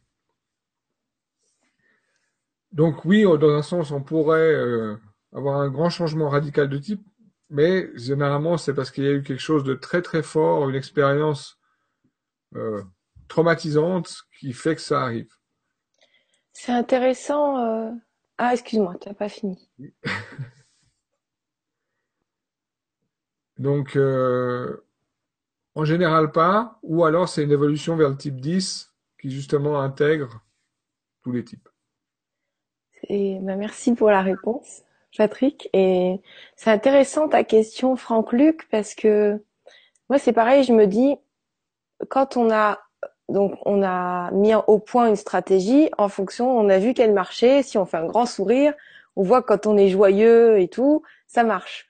Ou si euh, si par exemple dans le type 2, euh, euh, on donne toute l'attention sans même d'abord se servir pour soi, on, on, on, on capte le besoin de l'autre, on va le combler, on voit qu'on attire l'attention aussi et qu'on est tout de suite aimé. Donc on, opère une stratégie très jeune qu'on remet en place dès qu'on voit des nouvelles personnes qu'on re... et, quand ça marche et ben quand on est par exemple dans un type stressé je, je me dis un 2 dans un un type 2 dans un stressé, il va, ouais, il, va être, il va créer des dettes émotionnelles. Donc, euh, pour répondre à Catherine, une dette émotionnelle, c'est dire, euh, bah, je, j'ai, avec tout ce que j'ai fait pour toi, tu as vu euh, comment t'es avec moi. C'est, euh, c'est créer de la culpabilité, peut-être. C'est ça? On pourrait dire ça comme ça? Oui, dans un sens, oui. Et je me dis, c'est intéressant sa question à Franck Luc parce que comme c'est c'est pas une croyance limitante, mais c'est un, un, schéma de base, il faudrait vraiment qu'on soit jamais stressé pour pouvoir toujours être équilibré. C'est pas des, des choses qu'on peut vraiment euh, améliorer finalement aussi. Enfin, j'imagine que si, mais c'est une question en même temps que je te pose. tu sais, je suis la la l'énergie féminine qui part dans tous les sens où on comprend pas ce que je dis. les hommes, ils vont droit au but. mais voilà, ça c'est une femme. Euh... Est-ce que tu as compris ma question? J'ai plus ou moins compris ta question. En gros, en quand on est désintégré, comment ne pas reproduire un schéma qui est néfaste pour notre évolution? Alors, alors, ce qui se passe, c'est qu'on est devenu des spécialistes de notre schéma. Hein si on s'est rendu compte que ça fonctionnait, hein, pour reprendre le grand sourire, ben après on a encore amélioré ce sourire et puis euh, on est devenu vraiment des spécialistes de cette façon de fonctionner. Et c'est pour ça qu'on se crée ce type parce qu'on n'a pas juste une réponse classique, on est devenu très très bon euh, à force de le faire dans cette réponse-là. On voit que ça fonctionne. On voit que ça fonctionne dans 90% des cas, 90% des cas. Euh, donc, on, on, devient, on l'expert là-dedans. Et après, justement, l'ouverture, c'est de se rendre compte qu'il y a d'autres façons de faire. Et on se rend compte que, ben, pour obtenir des choses, ben, tiens, lui, il a fait comme ça. C'est peut-être un 2, c'est peut-être un 3, un 6, peu importe. Mais il a utilisé autre chose. Donc, il va pouvoir, il découvre tout d'un coup quelque chose. Maintenant, la découverte de quelque chose nous enlève pas l'expertise qu'on avait avant. Et c'est seulement si vraiment il y a quelque chose de traumatisant où l'expertise n'a pas fonctionné que peut-être on va se construire une, nouvelle personnalité. Mais on a tellement construit sur notre première expertise qu'on va pas l'oublier comme ça. C'est pour ça que généralement le, type principal il reste et il va rester. Et, comme je disais tout à l'heure, sauf s'il y a une expérience vraiment très très grandement traumatisante, où là, ben, la réaction psychologique généralement qui se passe chez l'être humain, et, c'est ce que les psychologues, les psychiatres expliquent pour la création d'une personne schizophrène, c'est que suite à cette expérience qu'ils n'ont pas suggérée dans leur type, ben, ils vont s'en créer un autre. D'accord. Donc en fait, pour harmoniser tous les types, faut faut, ouais, faut travailler sur tous. Parce que j'ai, je connais un petit peu le, le 3, euh, parce qu'il m'a marqué, ce type-là. Euh, parce que lui, euh, il est capable d'écraser les autres parce qu'il veut réussir à tout prix. Et ça m'avait choqué à l'époque. Et, et, je me dis, waouh, j'aimerais jamais avoir quelqu'un d'un 3 en face de moi ou, ou en compagnon de vie. Ou, enfin, ça m'a, ça m'a fait vraiment peur, quoi. Je dis, prêt à écraser les autres pour réussir. Et ça, c'est en désintégré. On va dire de base. Ouais. ah oui, en base. Maintenant, le type 3, bien sûr, euh, évolue. Hein. Il a plein de qualités aussi, mais moi, c'est juste le petit truc qui m'a marqué, comme ça aurait pu me marquer sur plein d'autres types. Je vous rassure tout de suite. Maintenant, le, type 3, ben, on a des types 3 qui, justement, ben, ouvrent leurs œillères, obligatoirement. Un, un type 3 connu, Arnold Schwarzenegger, oui, et puis il va vers le 9, il va vers le 6 quand même. Exactement. Donc, euh, c'est clair que c'est des gagnants au départ, mais de nouveau, ils vont apprendre à, avoir d'autres stratégies qu'ils vont peut-être pas utiliser tout le temps. Hein, mais ils vont se rendre compte qu'il y a d'autres stratégies et que peut-être la leur, quand ils commencent à se rendre compte que le monde, c'est pas que eux-mêmes, hein, et ça, ça marche pour tous les types, ben, que les autres stratégies euh, fonctionnent pour ces autres gens, et que je peux peut-être m'y intéresser. Et c'est là l'évolution. Et en fait, euh, dans, dans les ateliers, ce qu'on va voir, c'est comment faire évoluer chaque type au mieux en donnant les, vrais, les, clés, c'est ça? Alors, dans les ateliers, on va vraiment rentrer dans chaque type euh, encore plus en profondeur, euh, voir certaines caricatures qu'ont qu'ont certains types pour, pour s'en rendre compte. On, on va beaucoup retrouver l'énéagramme dans les films, hein, parce que c'est une bonne façon de construire un scénario. Euh, parce que justement, ben, le, le type, euh, imaginons euh, un type 7 avec un type euh, 6, ben, ils ont de la peine à se comprendre. Donc ça crée une histoire. Hein, parce que le, le, le, le, le- le 6, il aime pas la déviance, il aime pas qu'on qu'on sort des règles. Puis le 7, il a tellement besoin de changement que, que ça joue pas. Qui fout le bordel. Il Fout le bordel. Donc tu veux dire que tu vas nous apprendre l'énéagramme un peu comme l'anglais, hein, avec des films? Non. Alors, euh, avec des films, avec des histoires, avec des exemples, euh, et comme on va euh, ben, si on apprend à l'accélérer, c'est parce qu'on s'amuse, et le but c'est de s'amuser. Oh, c'est chouette. Oh, bah, c'est cool. Bon. Ok. Euh, il y a Sandra qui nous dit, je suis preneuse des 15 questions tests. Comment on fait? Comment on fait?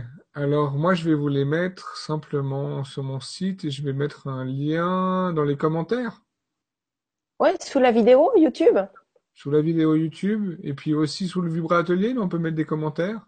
Alors, bah, là, on est, là, c'est la conférence, mais sous Vibra Atelier, on pourra le remettre aussi, ce Ouais. test-là, pour ceux qui, mais si déjà on le met sur YouTube, c'est accessible à tout le monde. Voilà, exactement. Donc, comme ça, tout le monde l'aura. Et dans les Vibra Ateliers, je pense que, bah, tout le monde l'aura déjà, donc, euh, pas besoin. On, on mettra que les PDF euh, pour euh, les cours. Exactement. Ouais. Euh, est-ce que le 4 euh, peut s'entendre avec un 8, euh, Catherine? Est-ce que le 4 peut s'entendre avec un 8? Ah oui, ça aussi dans les couples, ça serait bien qu'on voit les meilleurs types qui s'entendent Les meilleurs avec bien sûr. Le 4 et le 8, c'est le grand soleil. Ça veut dire quoi? Ça veut dire que ça se passe bien. Mais j'ai entendu dire que les 7 et les 4, c'est ceux qui s'entendaient le, le mieux. Les 7 et les 4. Alors, il peut y avoir un petit nuage parce que le, le, le 4, il va quand même souvent dans le côté négatif. Et c'est la souffrance que le 7 aime pas. Donc, Ah. euh, Ah, ouais. mais c'est, c'est généralement quand même des types qui s'entendent bien. Donc, en tant qu'ami, le 7 et le 4, c'est OK, mais en tant que couple, peut-être pas. De temps en temps, en fait. De nouveau, il faut voir comment les gens ont évolué dans leur, dans leur type. Parce on que peut pas affirmer. on peut, on peut pas affirmer. Mais le, en tout cas, le 4 et le 8, oui, oui, c'est une, une bonne entente généralement. Ben, pourquoi le 4 et le 8 s'entendent bien? Euh, c'est que ben déjà, ils ont, ils ont les deux cette vision ah, pardon, qui sont en fait totalement différentes, mais com- complémentaires. Euh, le 4 n'aime pas la banalité. Généralement, le 8, c'est pas quelqu'un de banal non plus, parce que c'est quelqu'un qui a une mission, qui a envie d'avancer. Donc, il y a déjà cette entente-là. Euh, c'est quelqu'un qui, qui avance. Euh, et le 8 va sûrement tirer le 4 vers, vers le positif. D'accord. On a Jean-Luc qui nous repose une question. Bonsoir tous les deux. Donc, rebonsoir Jean-Luc. Considérant les caractéristiques de l'énéagramme, est-ce que cela pourrait servir pour définir le profil d'un individu lors d'une enquête policière comme un outil de profiler? Alors, je pense que oui. J'ai jamais entendu que ce soit fait. Euh, en même temps, en ayant vu deux, trois séries euh, policières justement où il y a des profilers, on voit qu'ils utilisent euh, ben, tout le côté psychologique et la façon de fonctionner des gens. Et l'énéagramme donne quand même des grandes clés de comment les gens fonctionnent. Donc, euh, je pense que oui. D'accord, merci pour ta réponse et merci pour la question, Jean-Luc. C'est intéressant, c'est vrai. C'est quand même intéressant de partager tous ensemble parce qu'on ne penserait pas à des questions comme ça. Et en fait, ça nous enrichit, quoi. Euh, les enfants seraient tous, tout occupés principalement par la manipulation stratégie? Point d'interrogation, hum, Ula. Je, je comprends pas la question. Alors, c'est pas une manipulation stratégique, c'est une découverte de stratégies qui ont fonctionné à un certain moment. Si, si je comprends la question. Euh, Oui, ça doit être ça. Voilà. Donc, c'est vraiment euh, à un certain moment ça a fonctionné, donc ben je réessaye, je vois que ça fonctionne encore, je continue d'essayer, je vois que c'est ce qui fonctionne le mieux. Je vais aussi essayer d'autres en tant qu'enfant, puis peut-être qu'ils vont pas bien fonctionner, parce que ça va aussi dépendre ben, de, mes parents et de eux comment ils réagissent, ou, ou de la personne au moment de la situation. Ouais, c'est vrai que si on voit un enfant, euh, ouais, ouais, ouais. Bon. Alors, euh, un 5 qui partage ses connaissances se dirige vers quel type? Merci Nadia. Un 5 qui partage ses connaissances, ben déjà il, il part un peu en 7 et, en 8. Et on voit que c'est un lien qu'il a euh, quand il est stressé et quand il est pas quand, il est calme. Donc c'est des types qu'il connaît dans son dans sa chose. Et c'est surtout un 5 qui a évolué et qui évolue euh, parce qu'il se rend compte que que le fait de partager ses connaissances, il les perd pas. Ah oui, c'est vrai. Et puis, c'est comme tu expliques pendant les cours d'anglais, pour mieux apprendre, euh, eh ben, c'est de partager et c'est d'expliquer à une autre personne ce qu'on a appris. Oui. Et euh, c'est assez hallucinant parce que euh, jeudi j'ai donné une conférence en France alors que d'une heure, donc j'ai pas pu approfondir dans les types de personnalités, mais c'était justement aussi de se comprendre soi-même. Et, et, et dans, dans toutes les formations que je donne en live, je demande aux gens de partager ce qu'ils ont appris au bout d'un moment, de partager avec les gens à côté. Mhm. Et après, j'ai posé la question, est-ce que certains d'entre vous ont plus appris en partageant qu'en m'écoutant juste avant? Et plus de la moitié des mains dans la salle se sont levées. Waouh. Et c'est vrai qu'on apprend tellement mieux quand on commence à partager. Donc au bout d'un moment, le 5, il se rend compte de ça euh, dans son évolution, et donc il va commencer à partager. Et c'est vrai, je suis comme toi, je rentre d'un séminaire de trois jours. Et avant, euh, je- c'était difficile pour moi de partager parce que je trouvais que c'était pas, ouais, je, je sais pas pourquoi. Et fa- fallait s'exprimer et, dire ce qu'on avait compris. Et moi, comme j'ai du mal à, à dire euh, clairement, eh ben, c'était trop contraignant. Donc j'ai abandonné. Je dis bon, bah, je dis rien, je les écoute. Et, euh, et en fait, on apprend énormément en échangeant et en, et en verbalisant ce qu'on a appris, on l'intègre encore plus. Parce qu'il y en Mhm. a. et- Donc, euh, ouais. Et puis même les ateliers qu'on fait tous sur la web TV, c'est hyper enrichissant. Même ce qu'on fait là tout de suite. On va, on va prendre une ou deux dernières questions. Oui, oui, oui. Alors, il y a un Sandra qui nous dit, je suis type 2 et fière de l'être. LOL. Et l'énéagramme, c'est super. Bonne vibra. Merci Sandra. Merci Sandra. Est-ce que tu avais une question qui t'intéressait ou? Je sais pas. euh, là j'en ai une. euh, bonsoir tous les deux. C'est super. Moi je me reconnais dans le 2 mais aussi un peu dans le 4 et le 7. C'est un peu compliqué. Qu'en pensez-vous? Merci euh, Marie-Claude, Niclo. Alors, je n'ai pas vu celle-là. Je l'ai mise en haut en bleu. En fait, quand je les sélectionne, elles sont en haut en bleu. Elle n'est pas encore arrivée. Voilà, elle arrive. Ah d'accord. Euh, un peu dans le 4 et le 7, c'est un peu compliqué. Qu'en pensez-vous?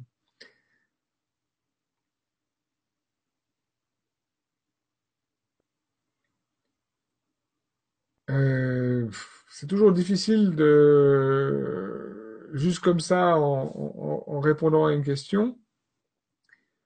Alors, le 2 et le 4 sont liés, on l'a vu tout à l'heure, parce que le 4 stressé part en deux, le 2 calme, euh, non, euh, oui, alors je ne sais plus ce que je dis maintenant.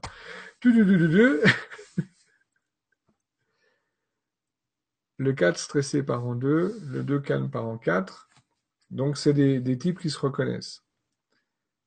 Ensuite, le 2 part en 8 qui est proche du 7, donc c'est peut-être un peu aussi pour ça que tu te retrouves un peu dans le 7. Et le 4 et le 7, c'est aussi quand même euh, proche parce qu'ils vivent dans, dans enfin, le 4 vit dans l'émotionnel et s'il part dans le positif, ben c'est super positif, c'est super joyeux. Hein, ça peut être aussi un clown. Donc c'est peut-être pour ça que, que, que tu te reconnais dans ces différents types. Mais euh, là, le test. euh, que- euh, bah, merci déjà merci pour la réponse merci Niclo pour la question. Pardon parce que j'ai des idées qui fusent dans tous les sens. parce que là, le test que tu vas nous transmettre, Oui, euh, normalement, il faut pas faire un test. Bah, peut-être qu'on le fera dans l'atelier, un test par type pour voir vraiment où est-ce qu'on se situe. Non? Euh, Non. Après, on peut aller toujours de plus en plus en profondeur pour voir vraiment si on est ce type-là, si on n'est pas sûr, etc., etc. Mais le, petit test que j'ai déjà permet pas mal de se rendre compte euh, où, on en est. Ça nous vise à choisir des, des juste des, des façons qu'on a de, de réagir, de, de répondre à des, à des situations. Donc juste le, le, test tout simple, déjà, ça va, ça va déjà donner pas mal, je pense. D'accord. Bon, bah, génial. Bah écoute, euh, euh, alors oui, pour les ateliers, on peut peut-être en parler? Oui, avec plaisir. Euh, alors comment ça se passe les ateliers? Je peux déjà donner des dates? Et puis euh, et voilà. Enfin, je crois qu'il y a que ça à dire. Je me rends pas compte. Euh, je vais déjà vous donner les dates des ateliers de l'énéagramme pour ceux qui ont envie d'aller plus loin que ça leur a parlé. Euh, donc le 6, euh, là on est en on est en quoi? On est en mars, avril. Le 6 avril, le 18 avril, le 24 avril, le 28 avril, euh, le 3 mai et le, le 12 mai, le 18 mai et le, le 23 mai et le 5 et le 30 mai. Donc euh, voilà. Pour ceux qui ont envie d'approfondir et de faire une, une formation sur l'énéagramme. Et euh, j'avais envie de te remercier parce que tu as beaucoup de casquettes et je te trouve vraiment hallucinant parce que bon déjà je, je sais que tu es coach et que tu aides vraiment les gens en t'adaptant à leurs demandes et euh, je t'avais découvert euh, lors d'une formation où voilà j'ai adoré avec toi et Caril. Caril peut-être qu'un jour il voudra bien passer.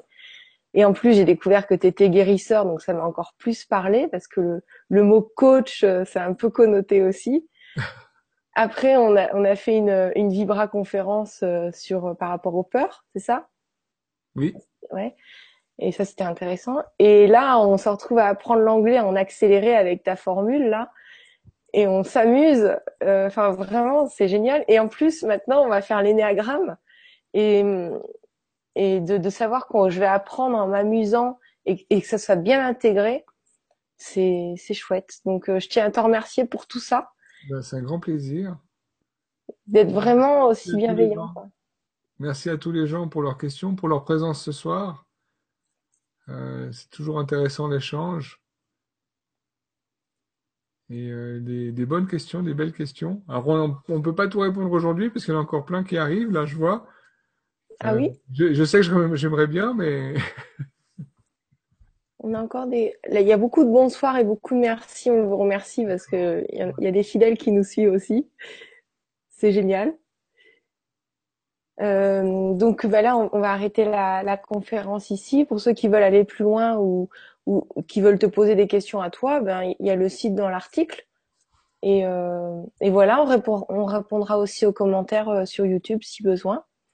En tout cas, merci à vous tous de, de rendre encore ça à nouveau possible, comme d'habitude. Et euh, voilà, je te laisse le mot de la fin si tu veux t'exprimer sur quelque chose, euh, parler de d'une actualité que tu as en cours peut-être parce que tu bouges tout le temps. Donc euh, tu prends plein de trucs. J'en ai justement peut-être trop, ça c'est mon type 7 qui ressort où je fais beaucoup de choses en même temps pour pour pas m'ennuyer.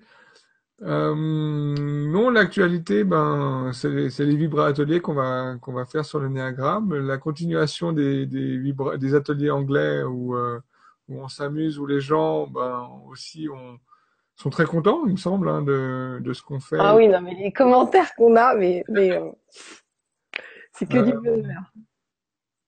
Et puis, ben, une chose en fait qui me tient juste à cœur et c'est un message que j'ai envie de passer à chaque fois c'est vous avez appris quelque chose aujourd'hui, alors on, on, va approfondir plus, hein, mais déjà juste avec ce que vous avez appris, vous pouvez aider des gens, et je vous invite à le faire. Ben, c'est aider le plus de gens possible avec les, les choses que vous savez, les, les, outils que vous recevez, euh, les, les, outils que vous découvrez, parce que ben, ça peut permettre de, des fois juste de sauver une vie.